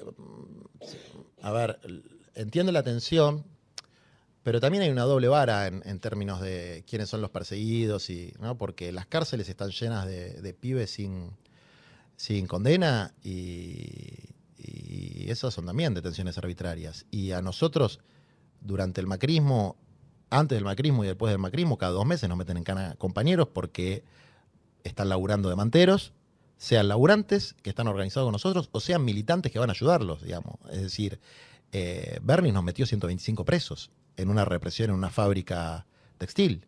Eh, y eso pasó durante este gobierno. Y Macri nos metió por lo menos 620 y pico de compañeros presos durante el gobierno de Macri en distintas provincias del país. Lo que pasa es que esos no se cuentan, digamos, esos presos no se cuentan. Si hubiesen sido concejales del Frente de Todos, o de cualquier otro partido, Es persecución política. es persecución política. Ahora, si es un laburante, si es un mantero, si es un militante social, y bueno, qué sé yo. Si se está defendiendo los manteros, algo habrá hecho. Eh, digamos, no, no escandaliza de la misma manera. Fíjate que la perseguida paradigmática del macrismo, que es Sala, es la única que sigue presa. Y era, viste, si uno lo piensa en términos de quién es de, de la tercerización, bueno, era una organización que hacía lo que el Estado no hacía, que era construir viviendas. Digamos, ni el Estado ni el mercado. Fue la que mejor construyó viviendas en Argentina. Sigue presa. Y muchos y muchas que hicieron campaña con la careta de Milagro Sala, ahora no la mencionan más. Desapareció del mapa, digamos. Igual que Maldonado, etcétera. Entonces hay, hay un, un tufillo de hipocresía. Vos eso es hipocresía. Sí, e- e- y es- eso sí que, como decía el general, me hace peor que los pepinos, digamos, ¿no? Eh, aunque a mí me gustan los pepinos. Son Eh, muy ricos. Te, te da, te da bronca eso. O sea, es, Es, eh, es un espanto, digamos. Es un espanto porque. eh, mira, Cristina el otro día también dijo algo que es lo que vivió cada uno. Decía ayer en el discurso, decía, hablaba de Yasky que habían pasado un video de la CTA, lo, lo que vivieron ustedes y que cada uno tuvo vivencias distintas. Empatizar con las vivencias de nuestro sector es muy difícil para la política. Eh, empatizar con las estrategias de supervivencia, las estrategias de negociación, las estrategias de lucha, es muy difícil para la política. Eh, porque, mm, porque es un sector que no se ve en su dinámica real, porque no, no, porque no se ha vivido esa dinámica real. Eh, entonces, eh, y- y esas vivencias por ahí no se pueden transmitir intelectualmente, ¿no? Es, o por ahí intelectualmente durante la charla, ¿no? Por ejemplo, ahora me ha pasado muchas veces de hablar con, con dirigentes políticos importantes y conversar sobre esta diferencia entre trabajo y empleo, sobre la imposibilidad de la absorción de la totalidad de la mano de obra eh, por parte del mercado laboral tradicional y que en el momento te dicen, sí, tenés razón, es verdad, y después te fuiste y se olvidan porque vuelven a su paradigma anterior porque la mente va por donde los pies caminan. Entonces, si lo que ven normalmente esos dirigentes son empleados públicos y sindicalistas del sector privado, y la verdad es que les va a costar, o dirigentes, ¿no? que en general también son empleados públicos o algo parecido, eh, le va a costar entender la realidad del cartonero, del horticultor, del cooperativista, del changarín, le va a costar, digamos. Entonces, ahí hay un distanciamiento efectivo entre los representantes políticos y una porción gigantesca de la clase trabajadora argentina. ¿Vos cómo combatís el propio distanciamiento? ¿Vos salís a cartonear, por ejemplo? No, no. Nunca, nunca salí a cartonear y además otra cosa que es la diferencia por ahí de la proletarización. ¿no? Yo no, no, nunca me proletaricé. Siempre mantuve mi identidad.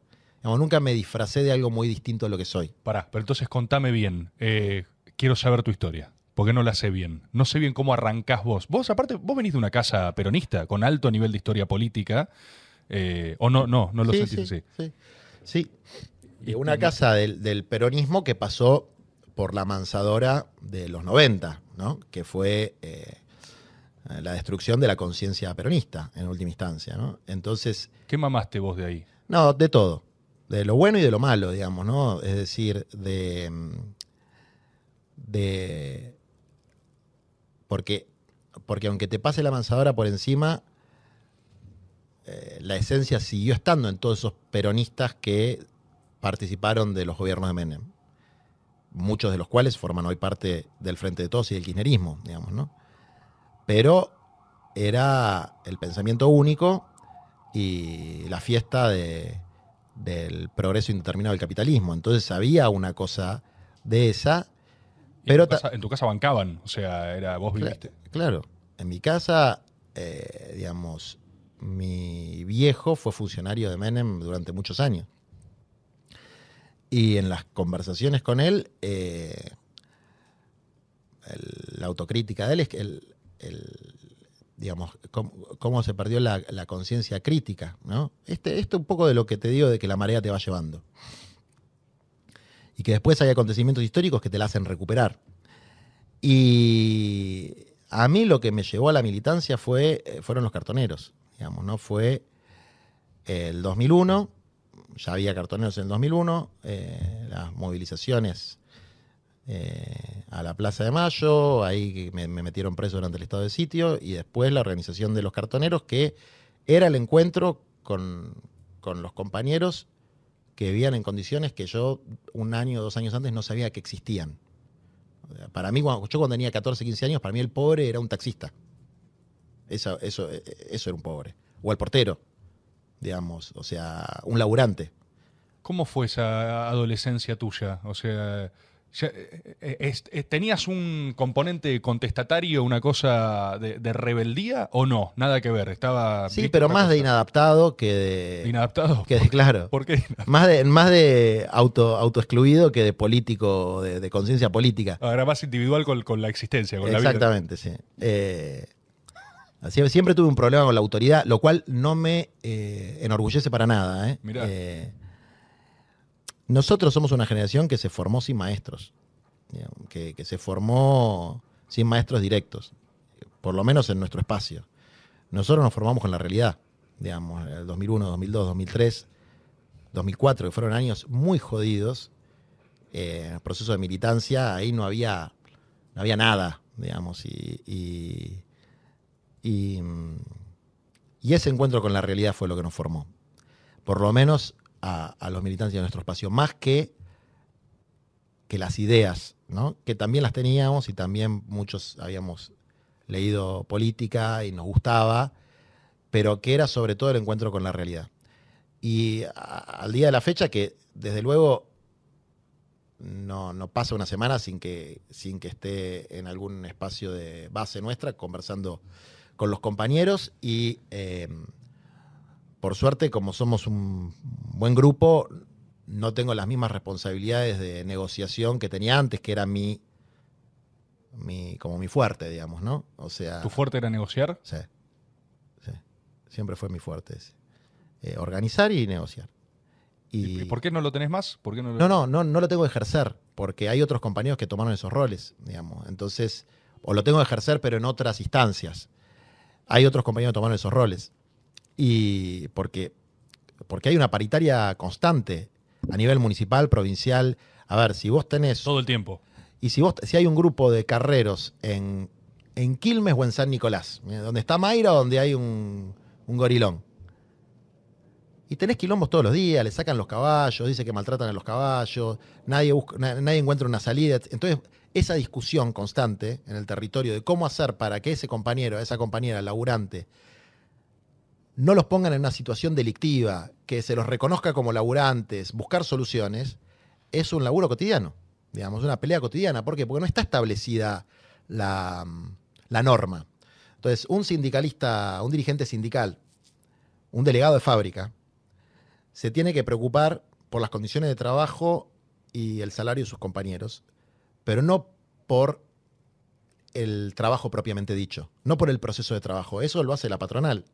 En el caso de la economía popular, es las condiciones de trabajo, el aumento de los ingresos, pero también el trabajo propiamente dicho. Es decir, si se usa un carrito de mano, o si se usa un carrito en moto, o si se consigue un galpón. Sí, sí, O se- es decir, hay que organizar los medios de producción también, aunque sean medios de producción precarios.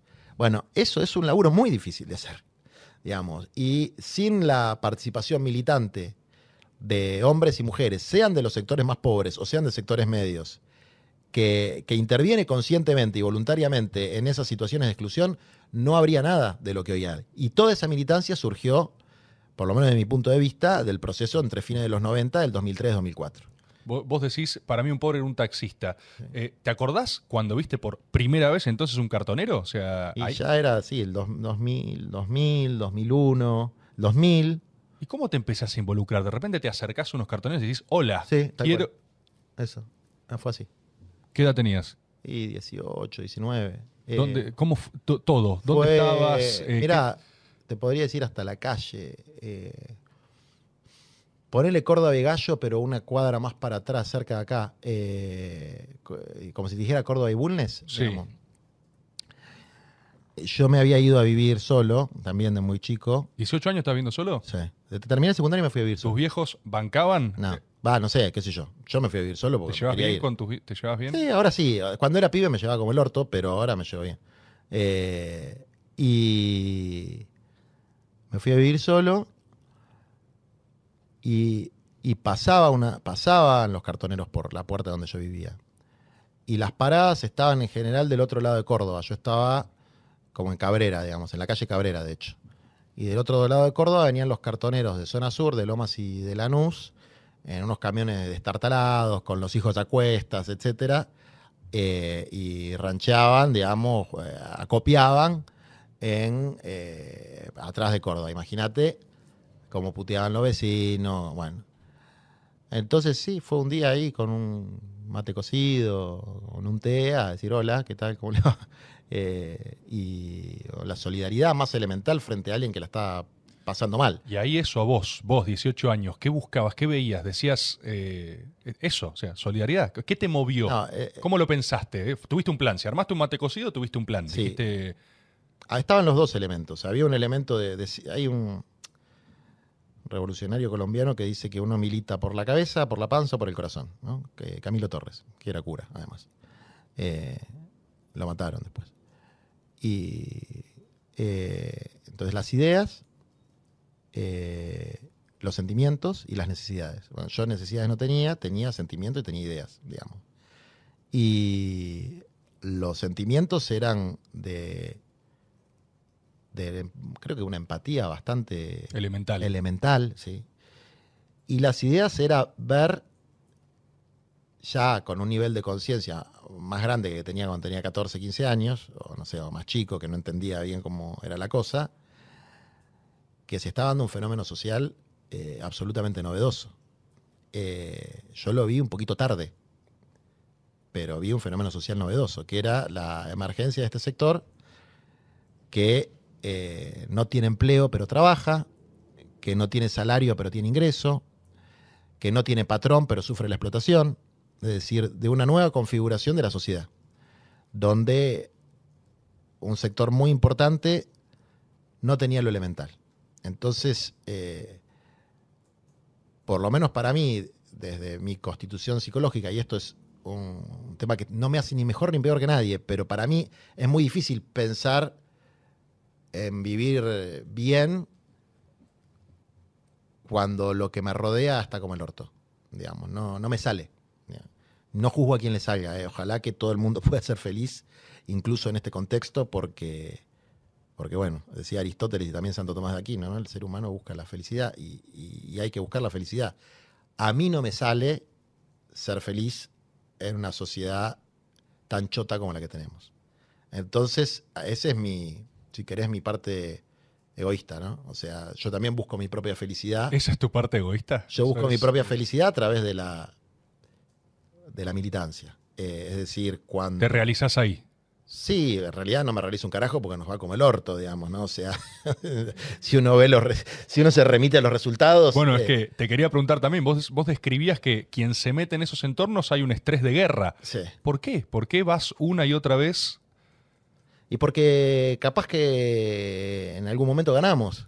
Es decir, y podemos dar vuelta a la taba. Capaz que no.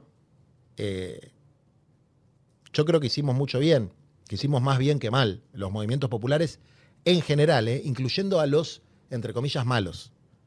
En general. Que el balance es positivo. que el balance es positivo, con muchas cosas chotas, pero el balance es positivo. Mira, en el 2007, en un acampe de movimientos populares en el Ministerio de Desarrollo Social del que, del que participé, después del acampe escribí un documento que decía, eh, la consigna era cooperativas sin punteros, ¿no? porque en ese momento los que manejaban los planes sociales eran los intendentes. Entonces estaba el puntero del intendente. Y yo me acuerdo de escribir un documento que decía punteros somos todos. Era el título del, del documento. Y lo que planteaba en el documento era que el error fundamental de la estrategia de los movimientos sociales es que cada uno iba con su Excel a cargar al grupo de compañeros que, que tenía y que eso era una forma de puntear. Digamos, ¿no? El puntero es uno que está con un Sí, sí, sí. estaba marcando puntitos en una lista. Y que hasta que no planteáramos una política gremial para el sector de los excluidos, íbamos a seguir siendo punteros. Y después cuando armamos la CETEP, el sentido de la CETEP era plantear una política para un sector de la sociedad, una, una agenda política Y cuando digo política no me refiero a política partidaria, sino a, a una agenda de ampliación de derechos, político reivindicativo. Y eso en algunos casos lo logramos y en otros casos seguimos siendo lo mismo que antes. Ahora, la resistencia que hay en el Estado y en la política y en los sectores de poder económico para que nosotros dejemos de ser punteros es feroz. Nos llevan a esa posición todo el tiempo, a ser la, la única ventanilla de los excluidos. Nos llevan todo el tiempo a esa posición. ¿Por qué? Porque hay un, rechazo a las políticas redistributivas universales fuertes como lo fue la UH y la moratoria jubilatoria, que la UH da cuenta de este fenómeno de la exclusión, porque la UH es como la asignación familiar, igualita a la asignación fa- familiar del trabajador formal, pero para el informal. Ahora, eso es una parte, es el salario familiar, es en el recibo de sueldo de un trabajador, es como, bueno, está bien, tengo el salario familiar, está bueno, pero no te hace la gran diferencia. Bueno, lo que falta ahí es el salario, no el familiar, el salario del laburante. Y cuando nosotros planteamos esto, digamos, eh, el 90 y pico de los adultos que hay en la Argentina, mujeres y hombres, trabajan de algo que a veces no está valorizado por el mercado, pero trabajan y por lo tanto merecen un salario, eh, eso, como vos decís, hay un rechazo intuitivo a eso. Y también hay un como un vicio de contarle a costillas a los pobres todo el tiempo, ¿viste? A ver cuántos planes tienen. eh, cuando es evidente que el problema de la Argentina no, no está ahí. Bueno, pero ya nos fuimos un poco de tema de lo que estábamos hablando antes. No, no, y me estabas hablando del. O sea, me sorprende la escala y me sorprende a nivel. eh, me interesa mucho el proceso de eso, porque cómo pasás del pibe de 18 años que va a una esquina de cartoneros y les trae mate cocido y charla un rato, a de repente estás organizando eh, el MT, estás organizando la CETEP. Eh, cu- ¿Cuál es la escalabilidad de eso? ¿Cómo se fue? ¿Fue un boom o fue un proceso lento por goteo? Tuvo sus momentos, ¿no? O sea, el primer momento... Algún día viene tu viejo y te dice, che, estás haciendo cosas eh, interesantes. Sí, sí. Eh, Pero tuvo un momento muy eh, de, como medio anonimato Sí. de todo, que fue hasta el 2005, 2006, que en realidad fue el momento creativo. O sea, el momento más fundacional para mí fue esa etapa, en la que éramos pocos, eh, no había nada y era pelear con todo el mundo, digamos, ¿no? O sea, fue una etapa donde día por medio había un quilombo en una comisaría, porque le sacaban los carritos a los cartoneros. ¿Cuál era ahí tu entidad? ¿Ya eras como que eras el abogado de ellos?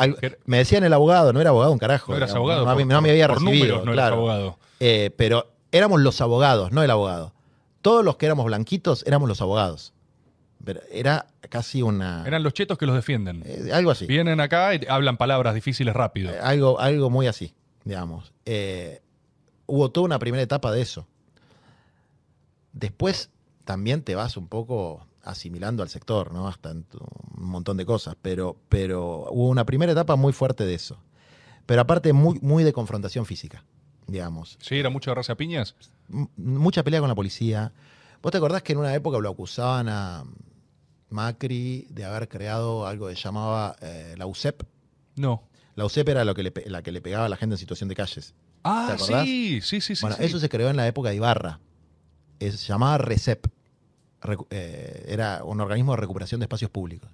Después, después la, pasó a Macri, que le cambiaron el nombre, pero eran los mismos tipos, que eran toda una patota, eh, que eran para recuperar los espacios públicos de qué? De los cartoneros. Me lo acuerdo como titular recontra distante. O sea, era algo. Sí. Y, y vos vivías eso. Todos los días era a las trompadas con eso, eh, movilizaciones en las comisarías, meterse dentro de las comisarías, sacar los carritos, sacar a la gente que metían presa. Todo el tiempo era pelea defensiva. Ya a partir de 2005, 2006 empieza a dar un, salto a peleas más ofensivas de ampliar los derechos del sector y como nosotros teníamos una caracterización colectiva con los propios compañeros de cartoneros de que conseguir un galponcito para armar una cooperativita chiquita no resolvía ningún problema. Empezamos a plantear políticas más generales, logramos sacar algunas leyes, digamos, la ley de basura cero, etcétera. Y después con el macrismo, que a veces se da la paradoja, que lo hablo con eh, lo hablé mucho con el compañero del Movimiento Sin Tierra de Brasil, un show Pedro Estedile, que es que en los gobiernos más compañeros se relaja la pelea y a veces en ese relajamiento de la pelea se reducen las conquistas, ¿no? O sea, el MST tuvo el momento de mayor recuperación de tierras durante el gobierno de Cardoso. Porque tenía una actitud de pelea. O estaban combativos. Y sí, porque, y porque no esperaban nada de arriba. Y cuando vos esperas que el gobierno resuelva los problemas que vos planteás, la agenda que vos planteás, porque es un gobierno con el que empatizás, eh, y capaz que no pasa. Y ahí tenés los problemas con la política también, porque la política te dice, dale hermano, ordenate, ya Sí. llegamos nosotros. O sea, Claro. eh, ahí tenés los problemas con la política. Ahí tenés los propios problemas de que, si bueno, esto es mejor que lo otro, entonces no lo quiero perjudicar, entonces dejás de pelear. Bueno, eso es un tema. mm, nunca hay que dejar de pelear. Digamos. Los movimientos populares tienen que pelearse con todos los gobiernos, hasta que no haya un solo pobre más. Podrán ser formas distintas de pelea, pero tienen que pelearse con todos los gobiernos. Aunque el que está enfrente sea un compañero surgido del propio movimiento. Digamos. Cuando el funcionario no funciona y no está cumpliendo su plan de trabajo, aunque sea mi mejor amigo, mi compañero de toda la vida, yo tengo que ir a putearlo. Ese es el rol de una organización popular. Esa es la forma que yo lo veo. Digamos, ¿no? Hay otros que lo ven de otra manera. Eh, la gran forma de ser amigos también. eh, sí, qué sé yo. Eh, es complicado. eh, ahí sí estoy, eh, viste, ahí sí la banco Cristina. Yo no quiero ser amigo de ninguno. Me Perfecto. importan un rabanito todos, digamos. O sea, de, Tenés, perdón. de los no- despachos para adentro no me importan. No te importa. Pero no me- a ver, de la, de, de la línea de pobreza para arriba no me importa lo que piense nadie. Así, no me importa lo que piense nadie. No te importa. No me importa lo que piensen lo que- los que nos están viendo, no me importa. Espero que No te entiendan. importan. No, te no, importan. no. O sea, qui- perdón, De, salvo Me importa. que esté de la línea de pobreza para abajo. me ahí importa. sí. Me importa, me importa. Lo estoy diciendo mal. No, A no, ver, no, alguien ayúdeme. No, no, no, igual comparto. A mí también me chupo huevo. Nosotros despreciamos permanentemente a las personas que miran el método. Es así, es una relación. de- eh, así, así forjamos. No es nuestro solamente la línea de pobreza para arriba, perdón. Hay otros sujetos. Por ¿Quién- ejemplo, quién las Ofelias. Las Ofelias del mundo, me importan. Ofelias te importa. Ok, ahí está. Entraste, Ofe, ¿eh? Tranqui. Entró Ofe. Sí. ¿Por qué? Porque las Ofelias, para, ¿qué, qué, qué- qué- qué son las Ofelias? ¿O qué eran? No por Ofelia, digo por, por. Hubo un momento donde hubo la revolución de las hijas. Sí, sí, sí. Un movimiento extraordinario, fundamentalmente de sectores medios, que politizó un montón de pibas. Y además, más allá de que yo comparta o no comparta su agenda, no me importa. No, de hecho no la compartís. De hecho, no la comparto en muchos aspectos, en otros sí. ¿no? Porque, por ejemplo, Pero en unos súper importantes no. en unos súper importantes no, pero en otros súper importantes sí, que creo Sí. que son los de fondo, Sí. que es, por ejemplo, esto que una de las primeras cosas que hablé con Ofelia, que era la pedagogía de la sensibilidad frente a la pedagogía de la crueldad. ¿no? Bueno, eso es una cosa que me acercó con, con- con- con ese movimiento, con Ofelia, etc. Pero, pero el sujeto de ese movimiento, por lo menos de mi punto de vista, ¿por qué se llamó la revolución de las hijas? Y no la revolución de las señoras. Porque eran todas pendejas. Entonces, acompañar eh, o hermanarse con ese movimiento de juventud, eh, eso sí me importa. Porque ahí está, digamos, los que y las que todavía no tienen la cabeza quemada por la adaptación al sistema político. Es que yo, Juan, entiendo lo que decís, ¿eh? Entiendo y lo comparto. Hay pocas cosas que últimamente me enervan, eh, que es la condición del el subsecretario, la subsecretaría de la eh, subfunción del subsecretario, que te llama eh, la secretaria de subsecretario, para preguntar si querés ir a visitar el despacho y ver el orden de los libros que tiene.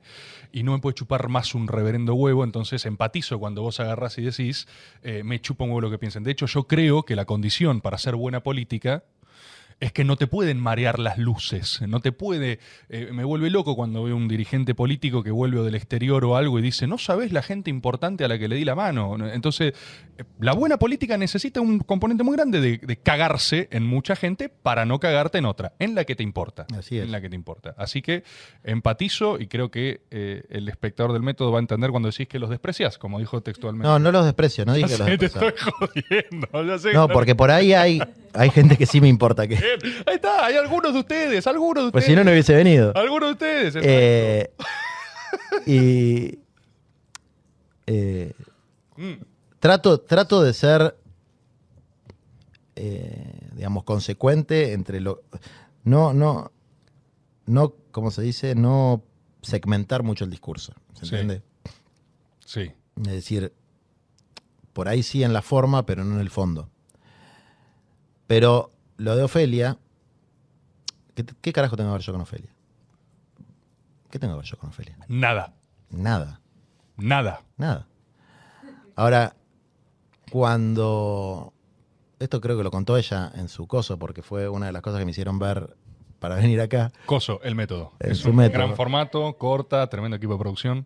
Sí. que, que- que contó, que yo le pregunté si era la hija de la Revolución de las Hijas, porque era como la de la Revolución de las Hijas.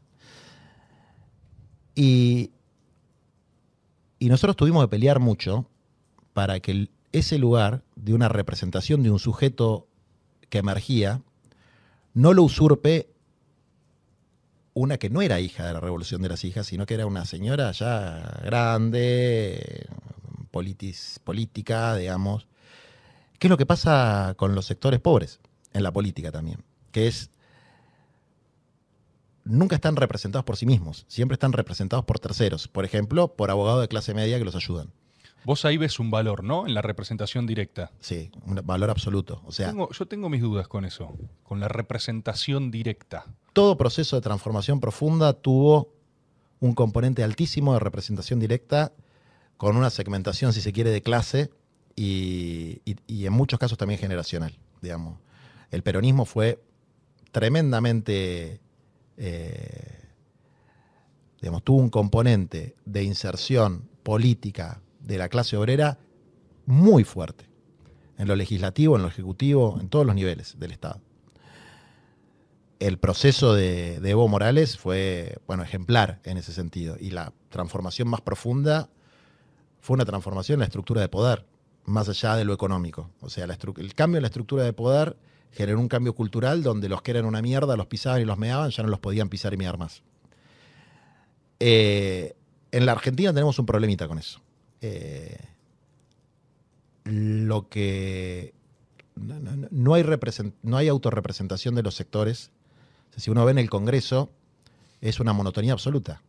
Son todos abogados de clase media y abogadas de clase media, y si no, le pegan en el palo. Una cartonera, que es Nati Saracho, un pibe que vive en una barriada, que es Fede Fagioli, y, eh, y Alderete, ponele. Eh, todo lo demás es monocromático. Y en la, desde el punto de vista de clase, por, decirlo de alguna manera. Y, y- y eso obviamente genera otro color, otro olor, otras ideas. No pueden no generarlas, digamos. Vos podés tener, qué sé yo, uno que llega ahí y después se disfraza de. se pone el traje de, de- digamos, tipo.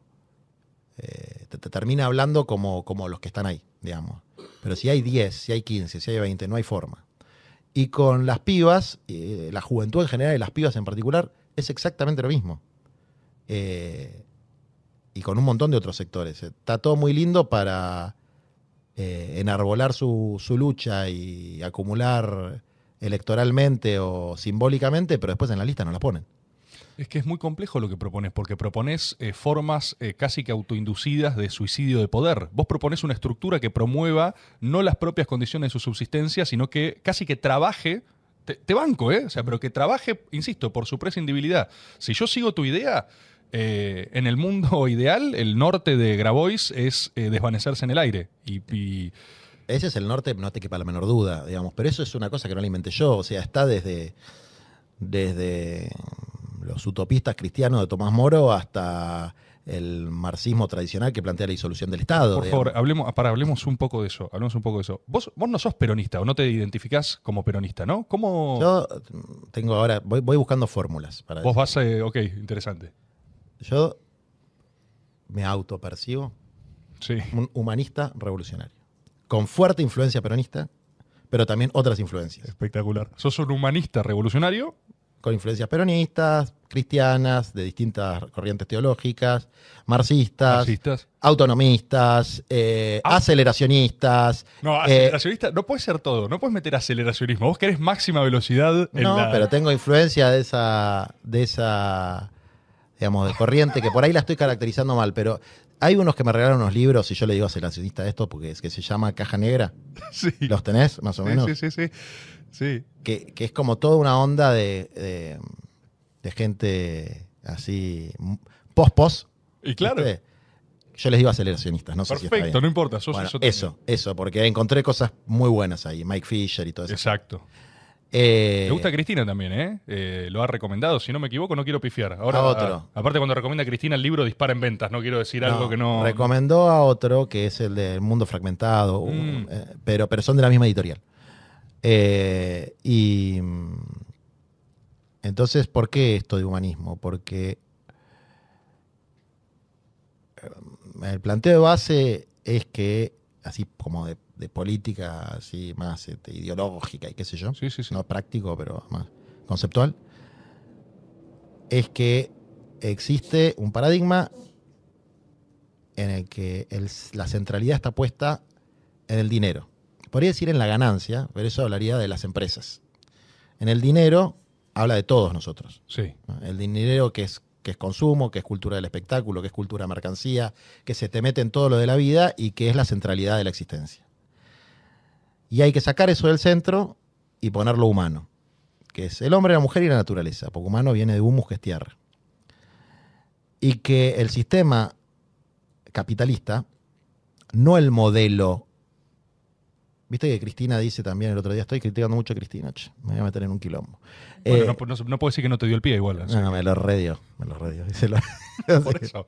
Eh, Cristina, el otro, ya es la tercera vez que dice que el capitalismo es una cosa muy eficiente y que lo que hay que hacer es eh, tratar de que esa eficiencia Optimizarlo. optimizarla y que Sí. se. Bueno, yo no estoy para nada de acuerdo con eso. No estás de acuerdo. Para mí el capitalismo es el sistema más ineficiente en esta etapa que hay porque es ineficiente ambiental y socialmente. Puedo sumarte, puedo sumarte. ¿Cómo puedes Sí. decir que es ineficiente algo que en eh, 200 años grueso de historia, o sea, mejoró en tus términos las condiciones de vida de un grueso poblacional enorme? Porque Sí, es cierto. Pero el capitalismo en su fase actual.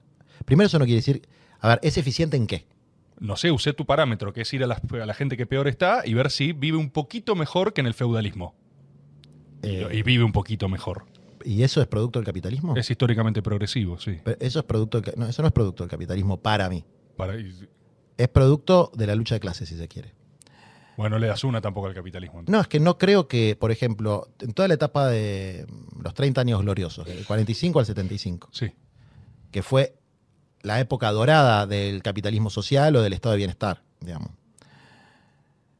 Que lo que había en la Argentina durante el gobierno de Perón no era capitalismo en términos estrictos, está mal pensado eso, para mí, era otra cosa. Pero más allá de eso, vamos a suponer que modelos keynesianos de capitalismo y modelos de estado de bienestar, ¿por qué se producen? Porque de repente los capitalistas dicen, che, vamos a ceder parte de nuestra tasa de ganancia porque somos buenos. Decir que siempre fue a su pesar. O sea, pero que no me cabe la menor duda, pero aparte porque es una cosa de sentido común, nadie resigna nada, eh, nadie resigna sus intereses, vos, menos, res- vos resignás tus intereses. sí, pero no a nivel colectivo. Yo represento intereses de un sector que si los resigno, soy un traidor, que es el sector de los trabajadores de la economía popular. Y esos intereses son intereses materiales y ni un tantito así, a nadie. Después están las opciones de vida. Puede haber un capitalista que resigne vivir como un rey y se vaya a vivir al campo y mirar los pajaritos y hacerse budista. Hay un montón, de hecho, que lo hacen. Incluso hacer filantropía o incluso un movimiento que ahora que dicen, che, cobrenos más impuestos porque nos cobran demasiado poco. Ahora, eso no son los intereses de clase, digamos. Los intereses de clase se ceden, como dijo muy bien el general Perón, para no perderlo todo. Entonces, en la época del mundo bipolar, la amenaza del comunismo soviético, sumado a los movimientos de liberación nacional, sumado al sindicalismo, que era fuertísimo en todo el mundo, y tuvo algo que ver con los procesos de redistribución de la riqueza. Y tuvo algo que ver con que el capitalismo, que efectivamente durante la vigencia de su hegemonía como modo de producción mejoró la vida de la gente, fue fundamentalmente en el periodo no inicial de la esclavitud de Manchester, donde Engels describe las condiciones de vida de la clase obrera inglesa y te aseguro que no eran mejores que las del campesino. O en cuando uno ve la historia, eh, digamos, de la guerra de secesión norteamericana, uno de los argumentos de los esclavistas era plantear que las condiciones de vida de los obreros en ese momento en el norte industrial eran bastante peores que las de muchos esclavos. Entonces, eh, las condiciones de vida de los trabajadores industriales fueron fundamentalmente fruto de sus peleas. Eh, no fueron fruto de la dinámica propia del sistema. De hecho, la dinámica propia del sistema es la maximización de la ganancia que implica la disminución de los costos. Ahora, ¿en qué es eficiente el sistema ca- capitalista? En la producción de bienes y servicios, desde luego es eficiente. Eh, ahora, de los bienes y servicios que generan ganancia, no de los bienes y servicios que le hacen bien a las personas.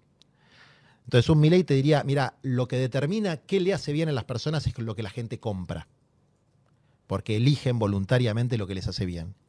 Y yo digo que eso es mentira, que eso no determina lo que le hace bien a las personas. Eh, que hay que buscar otra forma de determinar lo que hace bien a las personas que el sistema de precios. Ahí empezamos con la teoría de mm, nueva forma de planificación social y económica, que no son las formas soviéticas, que no son, aunque tienen mucho que ver con los planes quinquenales de la época de Perón, pero que son formas democráticas y participativas de determinar las metas de los bienes y servicios que tiene que producir una sociedad. ¿Dónde? ¿Cuánto? ¿Cómo? Viviendas, escuelas, hospitales, ropa, alimentos, que tiene que ver con que esa planificación combina la autoridad del Estado con las políticas públicas, perdón, con la, con la organización comunitaria. Y en una transición hacia un sistema alternativo que todavía no conocemos, lo que tiene que ordenar, eh, ser el eje que ordene el proyecto de país es la planificación.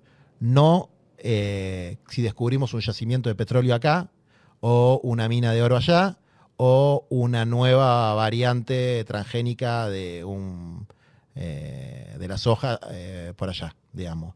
Porque si, si, si hacemos eso son formas, digamos, di- disimuladas del, de liberalismo, de neoliberalismo. Digamos. La, la esencia del neoliberalismo Seguir persiguiendo la ganancia, el valor, el capital, decís que es un error. es que ahí no gobierna el ser humano, gobierna el dinero. Y para que gobierne el ser humano, no hay que regular el dinero, hay que gobernar el futuro. Ese es el libro, el libro lindo que, que decía Gobernando la Utopía o algo así de caja negra, me gustó esa frase, eh, que era para que la sociedad vuelva a tomar algún nivel de control sobre su futuro, necesita poder planificar, como hace cualquier persona que está construyendo su futuro individual. Y eso implica decir dónde vamos a vivir, cosas muy sencillas. ¿eh? O sea, no es una gran cuestión ideológica. ¿Dónde vamos a vivir? ¿En qué lugar físico vamos a vivir? ¿Cómo vamos a construir nuestras casas? ¿De qué vamos a trabajar? ¿De qué nos vamos a alimentar? Para llevarlo al plano humano visto desde abajo. Y visto más desde lo macro, es nosotros vamos a definir dónde están esas escuelas, dónde están las rutas, dónde están los puertos, en función de las necesidades de la industria sojera, minera o metalmecánica, no importa, o la vamos a definir en función de un conjunto de variables donde el ser humano está en el centro. Y te decía, para mí la esencia del neoliberalismo es la destrucción de las capacidades de la sociedad de planificar su futuro, como existían en- entre, los 40 y los 70, donde los planes quinquenales le explicaban a cualquier obrero cuántas viviendas iban a construir y cuántas toneladas de acero se iban a producir, digamos. O, sea, había un nivel de gobierno democrático, o por lo menos político, de las sociedades y en un gobierno económico, que es lo que sucede hoy por más regulaciones que se hagan a eh, el tipo de cambio, la meta de inflación o lo que sea, digamos, ¿no? Que son problemas que también existen, que hay que resolver, que son los más urgentes, pero que, digamos, son. eh, no es nuestro horizonte de, futuro. Nuestro horizonte de futuro, por eso la palabra revolucionario es un cambio revolucionario en las condiciones eh, políticas, sociales y económicas de nuestro país y de la patria grande, por lo menos, eh, de América Latina, por lo menos. eh, y creemos que es un horizonte posible y capaz que algún día sale. Y además, esto muy post facto del encuentro con los cartoneros, ahora, ¿no? Digo, tal vez el sujeto de cambio sea este sector tan despreciado. ¿Y por qué el Papa Francisco es muy grosso? Porque es el único que lo dice. Cuando dice, que no, no solamente, no quiero citarlo mal, pero dice, en las manos de los excluidos no, no está solamente la solución de sus propios problemas, está el futuro de la humanidad. Bueno, como somos pobristas, creemos que en las manos de los pobres está el futuro de la humanidad. El tuyo, el de tus familiares, el de tus amigos, el de los hijos que tengas o que tendrás o de los hijos de otros, el de las futuras generaciones, está en manos de la pelea de ese sector, que es el sector que tiene la fuerza para eh, sacar al dinero del centro y poner ser humano y, traducido eso en peronista, construir eh, la felicidad del pueblo y la grandeza de la patria. ¿Vos crees? O sea, se me ocurre en... Por supuesto, no, no, no hay uno, hay cientos de problemas operativos también, ¿no? Después es cómo se construye, pero vos recién citabas, ¿no? Lo que podría ser un ideal eh, más liberal, ¿no? Que es qué determina qué es lo que le sirve al humano, lo que los humanos se le canten las pelotas. En tu prédica, ¿no hay una pretensión de mm, quizás condicionar u ordenar una voluntad que no, no sabes si quiere la participación en la planificación del futuro a cinco años de la nación. O sea, no lo sé. ¿Qué pasa si te encontrás con gente? Vos convocás a la Asamblea Popular. El gobierno está en manos de todos nosotros, del pueblo. Y la gente dice, loco, quiero ir a mi casa, por favor que me resuelvan los problemas. Quiero ir a mi casa, ¿no? Ya estoy dando un componente de clase igual. Sí. ¿No? Porque si yo no tengo casa, digo, tengo que estar acá. Pero, ¿qué haces cuando tu plan revolucionario requiere un nivel de compromiso social eh, que no... Es que la verdad es que no, no requiere que participe todo el mundo del proceso político. Mientras más gente participe, mejor, pero no requiere que participe todo el mundo del proceso político, digamos. ¿no? Eh, ¿No hay un problema con la representación directa ahí? ¿La legitimidad? Es que la representación, cuando yo me refiero a representación directa, no hablo de formas de democracia directa ateniense, porque aunque podría haber forma de democracia directa con las nuevas tecnologías, sino de la representación sectorial, la representación generacional, la representación de clase, digamos, si se quiere la representación de género también.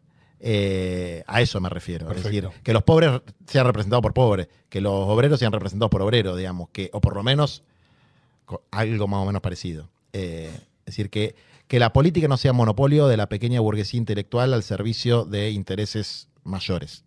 Por eso ¿Por qué Cristina es extraordinaria en la política? Porque es una caudilla. Entonces, como caudilla, no está subordinada eh, a los intereses de determinado sector económico, porque está autonomizada de eso por su propia... Tiene el peso específico para tener agenda propia. Exactamente. Eh, pero mm, volviendo al tema de, la, de las opciones y qué sé yo. Yo no creo que las opciones que tenemos nosotros eh, digamos, sectores medios, los sectores bajos y ni siquiera los sectores altos sean opciones libres. Lo decías con mi ley la otra vuelta, la libertad de morirse de hambre, ¿no? Como... esa es la de los más pobres, pero vos tenés la libertad de, elegir entre Pepsi y Coca-Cola, digamos, y tres o, más, tres o cuatro más. O sea, incluso en la cultura, que ya es industria cultural, no es cultura, vos tenés Netflix, eh, no sé, Amazon, sí, sí, sí. HBO, qué sé yo, y vos ves una serie ucraniana, una serie polaca, una, y son todas más o menos lo mismo. Es decir, la uniformación de los deseos, que son producto de un sistema de dominación que también es cultural, eh, condiciona muchísimo la voluntad y, y el horizonte de, de, los deseos individuales y colectivos. Y eso es algo que está determinado también por la tasa de ganancia. Me imagino que vos no sos inmune a eso, nadie es inmune a la propaganda. ¿sabes, cómo me veo serie de Netflix yo? Pero todos los días.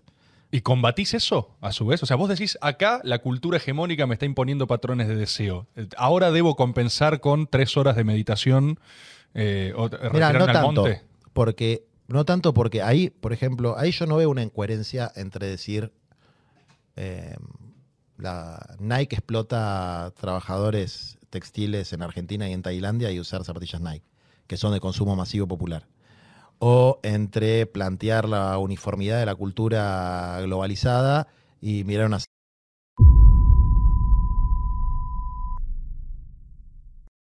Estimadísimos eh, creyentes, creyentes en el método, personas que estaban acá observando y que dijeron, oh, por favor, esto va a ser increíble. Eh, me toca comunicarles una mala noticia. Es literalmente la primera vez que nos pasa, pero el poder de este método, las verdades emitidas en la grabación que estaba transcurriendo, fueron tan poderosas que se cortó literalmente la luz en todo el barrio.